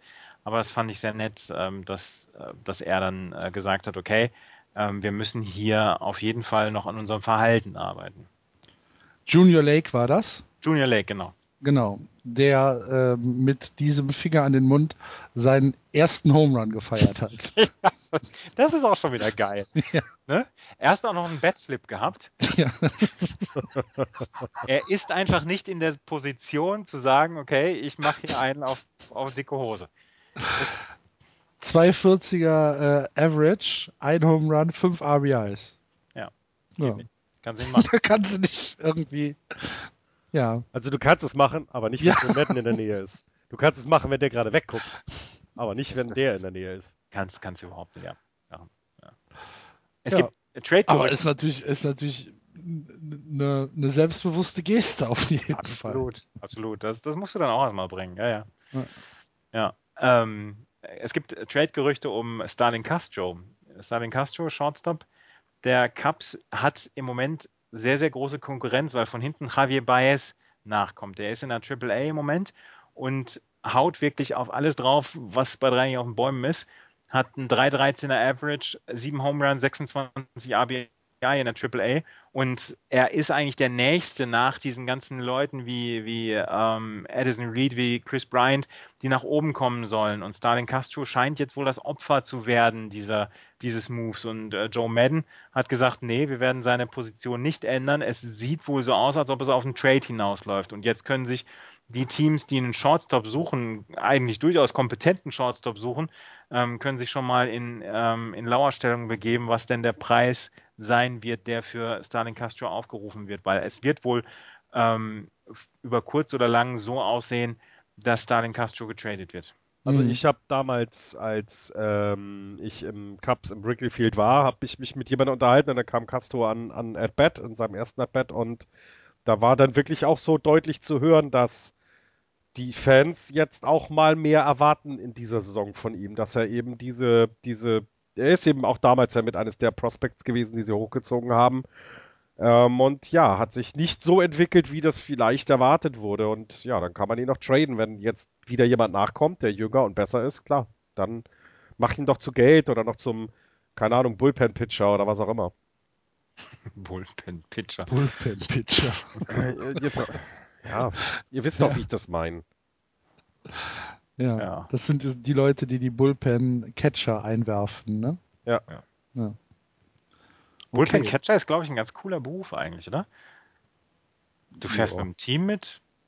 Ich habe mal, ich hab mal nach das, das, das Grundgehalt von Bullpen-Catcher nachgelesen, weil mich das interessiert warum, hat.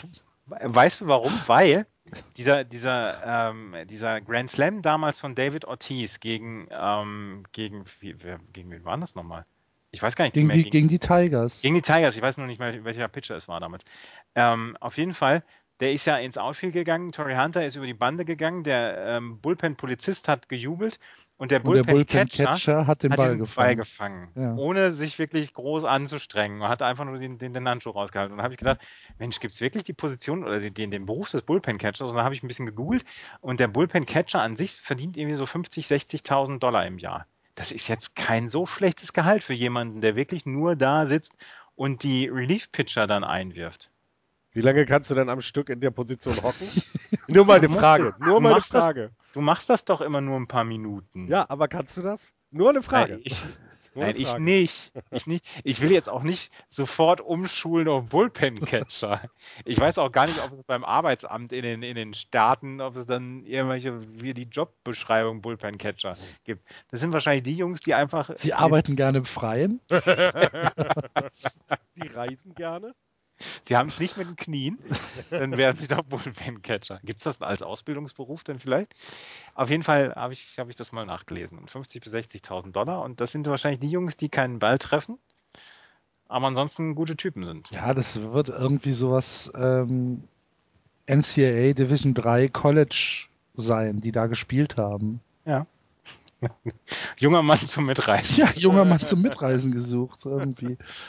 Die es in, in die, in die, in, nicht in die Bass Fishing World Series geschafft haben. Ja, ja, ja. Gut. Wo wir bei ähm, Fischen sind. Fischen sind. Ich wollte eigentlich schon viel früher rübergehen zu den Cups, ähm, als Andreas von Haut auf alles äh, auf die von den, auf die Pirates, als Andreas von Haut auf alles drauf gesprochen hat, wollte ich eigentlich direkt genau wie Andrew McCutcheon sagen. Aber das kann ich dann ja jetzt machen. Also, Andrew McCutcheon haut aktuell auch alles weg, was bei 3 nicht auf dem Baum ist. 294er äh, Betting Average, 503 Slugging, 376er OBP. Ähm, sehr gute Nummern. Was, äh, Entschuldigung, was du noch ergänzen musst, seit dem 5. Mai ähm, kratzt er an der 400er Average-Marke, 396, 22 RBI, Slugging 683, OPS 1154. Das sind mal Zahlen. Das stimmt. 1154 ist gut. ja, das ist okay. Ja, ist okay. Sterling Mate ist auch ganz gut aktuell. Ähm, und die Pirates überraschen mich so ein bisschen. Ich hätte sie tatsächlich nicht auf den zweiten Platz gesetzt. Ich äh, finde es sehr überraschend, dass sie sich da aktuell halten können. Es ist zwar nur ein Spiel Unterschied zwischen äh, den Pirates und den Cubs, aber ähm, dennoch, ich finde es eine ne, ne sehr gelungene Saison bisher für die Pirates, Florian. Ähm, das kann man auf jeden Fall unterstreichen, ähm, denn wir haben sie ja in unseren Tippspielen und in unserem Preview ja auch etwas schwächer gesehen als zum Beispiel dann die Cubs dieses Jahr oder auch die Milwaukee Brewers. Aber vielleicht ist es auch genau das. Die, die Reds und die Brewers sind raus aus der Nummer, ähm, in, äh, was Playoffs angeht. Die Pirates sind weit hinter den St. Louis Cardinals, was auch daran liegt, dass die einfach einen fantastischen Rekord haben. Dafür aber ganz fett im Wildcard-Rennen. Tolle Saison bisher und es wirkt so ein bisschen wie das Jahr, als sie es dann endlich mal wieder geschafft haben, dieses Jahr. Also ähm, wie vor zwei Jahren war es, ja, als sie das das erste Mal wieder in die Playoffs geschafft haben. Es wirkt so ein bisschen, bisschen jetzt wieder diese Euphorie auch, oder, oder was heißt Euphorie, aber so ein bisschen, keine Ahnung, bemühen sich wieder ein bisschen mehr. Klingt jetzt doof, aber ich kann es anders nicht erklären. Ja, du weißt, was ich meine. Sie haben sich stets bemüht. Ja, aber eben nicht mehr nur. Sie haben sich letztes Jahr stets bemüht. Jetzt wird es wieder etwas dringender oder etwas, etwas, keine Ahnung, kann man schwer, schwer erklären. Ähm, und sie nutzt natürlich auch die Schwäche der anderen Teams, das muss man ganz klar sagen. Ähm, sie haben halt eben Glück, jetzt einen guten Run mit 7-3 aus den letzten 10, das, das lässt, kann sich echt blicken lassen, aber ähm, die Cubs sind halt auch eben nicht so gut, wie man sie vielleicht äh, erwartet hat und der Rest in der, in der Division ist ja eh schlecht, außer die Cardinals und also daher ähm, ist das jetzt nichts wahnsinnig Besonderes, ähm, aber es ist toll auch zu sehen, weil ähm, die Pirates ja schon ein interessantes Team sind insgesamt, finde ich. Also es ist ja jetzt nicht, wo man nicht gerne hinguckt. Andrew McCutcheon ist nett anzusehen, Sterling äh, Mate ist ein, ein klasse Spieler. Ähm, und ähm, beim, beim Pitching mit AJ Burnett und Garrett Cole haben sie eben auch etwas, wo du ganz, ganz gerne zuguckst. Ähm, ist ein spannendes Team und ähm, ich, ich würde es ihnen auch gönnen, dass sie dieses Jahr wieder in die Playoffs kommen. Ähm, sehe sie aber dann nicht so tief im Run, äh, wie jetzt meinetwegen die Nationals, die Dodgers oder die Cardinals. Hm. Okay. Gut, Andreas, hast du noch was zu den Pirates zu ergänzen? Nee, nur das halt von, von ähm, Andrew McCutcheon. Mehr hatte ich jetzt nicht. Okay. Und äh, dann schließen wir die Division ab mit dem Divisionsführenden, die St. Louis Cardinals, äh, die das beste ERA äh, Team Average haben in den gesamten Majors 2,59, ein Whip von 1,21 als Team und ein Betting Against von 2,41. Ähm, wir reden uns jede Woche den Mund fusselig. Es kann passieren, was will. Die Cardinals kriegst du nicht tot. Kriegst du nicht weggedrückt. Wahnsinn. Reg Ja. mich auf. Ja, und das ohne Adam Wainwright, ohne ja, Jordan, eben, ja. ohne Jordan ja. Walden. Das ist ja, das ist, das ist der Hammer. Ähm, jetzt, zum. Beispiel ist, jetzt zum Beispiel wieder Carlos Martinez, der ähm, die ersten drei Starts, glaube ich, die ersten vier Starts hat er 1-2-Record mit einem 8-10er ERA. Und jetzt die letzten vier Starts hat er ähm, 3-0 und ein 0-33er ERA. Ja gut, kannst du mal machen. Kannst du tatsächlich mal machen. Ja, und ähm, das ist dann schon wieder richtig stark. Und jetzt fällt eventuell Matt Carpenter aus ähm, bei St. Louis. Der hat, der hat das letzte Spiel hat er ähm, im vierten Inning verlassen wegen Trizepsproblemen. Ähm, eventuell, eventuell fällt er aus. Das ist noch nicht ganz so sicher. Sie haben ja heute Sunday Night Game gegen die Dodgers. Aber der hat zum Beispiel 309er Average, 394er OBP. Also den könnten sie auch brauchen. Aber trotzdem würden sie dann wahrscheinlich irgendjemanden aus, aus äh, High A holen und der wird dann auch wahrscheinlich Der nicht aus. Bullpen-Catcher kommt da. Der Bullpen-Catcher, Der genau. Bullpen-Catcher aus, kommt irgendeiner, aus irgendeiner karibischen Summer League. Ja, genau. Ja, Ja, es, ist, es ist Wahnsinn. erstaunlich. Was- was- tatsächlich erstaunlich. Was halt sehr interessant ist, ist dieses Jahr All-Star Voting. Voting, das äh, habe ich jetzt gerade, wir sind zwar noch nicht in der West, aber äh, Jade Molina ist im Moment nicht wohl führend, was die Catcher angeht. Ähm, sondern das ist tatsächlich Buster Posey, was sehr überraschend ist, weil Molina eben schon ein sehr bekannter, guter, superklasse Catcher ist. Einer der besten, wenn nicht sogar der beste in der Major League. Ähm, und dieses Mal aber nicht so viele Stimmen wie die letzten Jahre. Das fällt mir noch zu den ähm, Cardinals ein. Buster Posey, toll. Nee, Hast nein, ja- es ging gar ja nicht schön um die Buster, Kurve gekriegt. ging ja nicht um Buster Posey, es ging darum, dass Nein, Javier Molina Nein, Ah. nein, ging gar nicht um Buster Posey. Scheiß All-Star-Game kann man sich nur bei verletzen. ähm, Javier Molina ist äh, tatsächlich eben, finde ich, ist eben einer der besten Catcher, die ich zu meiner Lebzeit auch gesehen habe. Ähm, und dieses Mal eben nicht als erster im, im, im All-Star-Ballot-Vote und das fand ich erwähnenswert. Egal wer zweiter jetzt, äh, wer das jetzt führt, das ist wurscht. So, sage ich jetzt nochmal. Ich schneide das raus. So. äh, wollen wir noch was über Michael Wacker sagen? Nee. Er pitcht sicherlich besser als deine Qualität von deinem, von deinem Headset, beziehungsweise deine, deine Übertragungsqualität im Moment. Das kann gut sein, ja. Ja, liebe Hörer, wir haben ein bisschen technische Probleme heute. Ähm, tut uns leid. Irgendwie ist der, ist der Wurm äh, so ein bisschen im, äh, im Netz drin. Wir haben immer ein paar Aussetzer, tut uns leid. Können wir aber leider auch nicht ändern. Ist so. Ja. Ja. Ähm, gucken wir weiter in die West, die angeführt wird von den Los Angeles Dodgers. 32-24 dahinter, ein halbes Spiel zurück. Die San Francisco, San Francisco Giants 32-25. Die Padres 29-28 und negativ wird es bei den Diamondbacks 27-28 und die Colorado Rockies 25-29. Finde ich alles viel, viel enger, als ich erwartet habe. Für mich war hinter Los Angeles und äh, äh, San Francisco noch eine kleine Lücke zu den Padres und danach war Schluss. Aber dass die Diamondbacks und die Rockies mithalten, hätte ich jetzt gar nicht erwartet. Florian, ähm, die Los Angeles Dodgers, du redest gerne über sie. 4-6 in den letzten 10. Äh, erzähl mal, was ist da los? würde sagen, das haben sie ja auch schon in den letzten Jahren immer mal wieder gezeigt, dass sie eben nicht vom, äh, vom ersten Tag bis zum letzten durchpowern ähm, in der National League West, ähm, weil sie doch in der Regel relativ früh im Jahr auf dem ersten Platz standen, immer auch da in der Nähe waren und dann nicht unbedingt durchziehen müssen. Und jetzt haben sie wahrscheinlich wieder so ein Loch, würde ich jetzt mal behaupten. Ich, es ist auch da nichts Strukturelles, ähm, was Verletzungen oder so etwas angeht. Ist das alles soweit okay? Es ist mit äh, Scott Van Slyke hat jemand jetzt auf der 15 DL-List, ähm, Cole Crawford ist auf der 5 60 DL-List, aber sonst klingt das jetzt nicht nach strukturell irgendetwas. Kershaw, Granky, weiterhin das, das der One-Two-Punch, den sie, den sie sich da leisten und ja, die, die rollen das jetzt einfach mal ein bisschen, bisschen langsamer an. Ich habe von Yasel Puig jetzt irgendwie lange nichts gehört, was jetzt mit dem, also wie gesund der jetzt ist oder Ja, Ist wie, wieder der- zurück. Ich wollte gerade sagen, der war ja auch verletzt. ja eben genau, wann er wieder zurückkommt, aber er ist jetzt wieder zurück, okay. Ja. Ist wieder zurück. Im 2-0 gegen die Cardinals hat er sein erstes ähm, Spiel gemacht und gleich den spielentscheidenden RBI gebracht. Im siebten Inning, ein Double. Und Siehste. äh, er ist wieder zurück.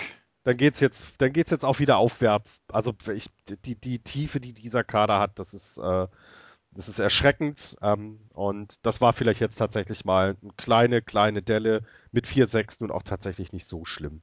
Mhm. Clayton Kershaw mit einem Wahnsinnsstart gestern gegen die Cardinals. Tolles Spiel gepitcht. Kann man Ja. eigentlich über viele Spiele sagen, bei denen auf dem Mount steht. Finde ich, also ist jetzt nicht unbedingt besonders, dass man sich das sehr gut angucken kann, aber ja, du hast recht. Ähm, Naja, aber 3,36er ähm, ähm, ERA. ERA ist äh, fast schon ja, aber wenn wir jetzt ja die ganze ein Zeit über bisschen zu hoch. Ja, wenn, ja, klar, aber ich meine, ne, kann er sich jetzt mal ein bisschen Auszeit nehmen, vielleicht tatsächlich in der regulären Saison. Wir haben es ja letztes Jahr gesehen, dass er dann in den Playoffs eingebrochen ist. Ähm, was vielleicht auch darin liegt, dass er eben zu sehr, zu viel in der Regular Season gemacht hat. Zach Greinke kann man da jetzt einfach nennen. 1,97er ERA, 0.945er VIP. Ähm, steht bei 5-1 jetzt bei äh, 11 Starts dann lass ihn doch jetzt einfach in der Saison ein bisschen mehr machen als den Mhm. Kershaw. Und dafür kann Kershaw vielleicht dann tatsächlich in den Playoffs etwas mehr zeigen. Das brauchen sie dieses Jahr. Ich glaube nicht, dass sie ähm, mit, dem, mit, diesem, mit diesem Wahnsinnskader es sich wieder leisten können, früh in den Playoffs rauszugehen. Das, äh, dann wird es da ja entweder wieder noch mehr Geld ausgegeben oder ich habe keine Ahnung. Dann wird es da zur Implosion kommen und Los Angeles ist endlich da, wo es hingehört, irgendwie in Australien oder so. Ja, das wird nicht passieren. Aber äh, Clayton Kershaw ist on pace für 300 Strikeouts am Ende der Saison. Kann man mal das, machen. nicht, das ist nicht schlecht. Randy Johnson Nummern, ne? Hat jetzt 101. Ja. Nach einem Drittel. Irre. Schlimm. Das ist lustig, dass die Dodgers haben, haben ganz große Probleme gehabt gegen äh, Linkshänder-Starter. Zwei und sechs haben sie gegen Linkshänder bislang gehabt. Ähm, sechs von diesen acht Starts sind von Madison Bumgarner und von Jorge de la Rosa aus Colorado gewesen. Mhm. Das ist, das ist aber auch Pech, wenn man jedes Mal, wenn man gegen, ähm, gegen die Giants spielt, dass man auch jedes Mal entweder er, erstmal nur Kershaw gegen Bumgarner hat. Ich glaube, die haben schon dreimal gegeneinander Dreimal, ja. Ja. Ähm, und dass dann, äh, dass Das will dann ja keiner sehen. Nee, nee, Bumgarner gegen Kershaw will keiner sehen. Nee. Es ist, äh, äh, wann, wann lassen sie die Profis ran? Ja, endlich. Ähm, ja, ja, schlimm. Und ähm, dass dann Kershaw, wenn er gut pitcht, aber dann immer noch auf, einen, auf jemanden wie Bumgarner trifft, der ja auch so langsam wieder raus hat, äh, wo, wo der Ball hingehört. Ja. Bisschen raus ist er aus seinem, aus seinem, aus den Schwierigen, hatte jetzt letztes Spiel gegen die gut Phillies, ähm, ähm, hatte er elf Strikeouts, also der kommt so langsam wieder. Wisst ihr, wen wir eben bei den Mets vergessen haben? Matt Harvey. Nee, Colon. Hat er wieder einen geilen Ja. Hit gehabt?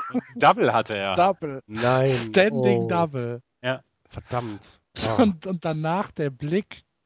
Großartig. Wie so, ein, wie so, ein, wie so eine Katze, die, die gerade einen, einen, Vogel verschluckt hat. Weißt du? Dass da, dass da nicht eine Feder aus dem Mund gekommen ist. Das war alles. Aber tatsächlich bis Großartig. zum Warning Track hat er den Ball gehabt. Super. Ähm, gut, dann, äh, liebe Hörer, machen wir uns jetzt bereit für die äh, Noriaoki-Minute vom Florian, wenn wir zu den äh, Giants gucken. Ja, ähm, kann man immer wieder sagen, das ist eine tolle Verpflichtung. Es macht richtig Spaß, ihm zuzugucken. Beim Base Running sollte er vielleicht so ein bisschen noch zulegen. Ähm, das war in den letzten Spielen eher nicht so gut, was er sich da geleistet hat, aber sonst fantastische, fantastische Verpflichtungen hat richtig, macht richtig Spaß, ähm, ihm zuzugucken.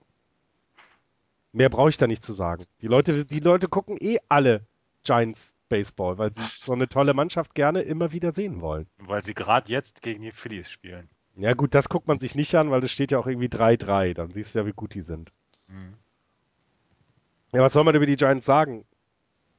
Ich finde es tatsächlich interessanter im Moment, weil die sind wirklich tatsächlich gerade mittelmäßig. Ne? 5er, äh, 5-5.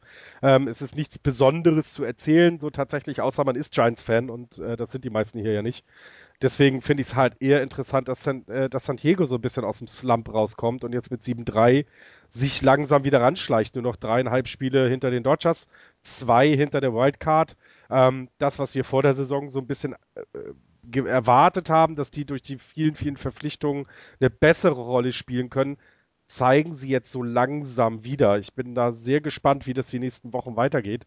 Ähm, jetzt gerade haben sie eine Serie gegen die äh, Reds, ähm, die sie spielen, haben auch vier hintereinander gewonnen. Und ich weiß gar nicht, was bei denen dann danach ansteht. Könnte man mal ganz kurz gucken, um so ein bisschen eben den, den ja, verlorenen Platz auf, den, auf das Wildcard-Ticket wieder aufzuholen. Finde ich, ähm, ja, ich finde es sehr spannend. Eher als jetzt über die Giants zu reden, tatsächlich. Sorry. Hm, okay. Ich habe gerade eben, weil wir ja so große Probleme mit der Technik haben, den Red Sox Stream ausgemacht und habe halt einfach nur den Game Tracker laufen auf dem Handy. Und da sehe ich gerade ein E5, Andreas.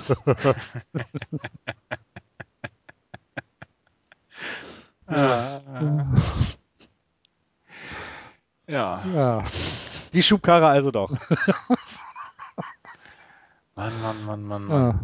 Ihr müsst, ihr müsst aufpassen. Der, ihr dürft das, äh, also ihr dürft das nicht, ähm, ihr dürft es euch nicht mit ihm verscherzen, weil er ist ja ein guter Baseballspieler. Ihr, eigentlich irgendwas, ihr müsst ihm da mehr Bambus geben oder so, keine Ahnung. Fahrt doch mal hin. Gebt ihm vielleicht einen Babypanda, das niest daneben oder so, keine Ahnung.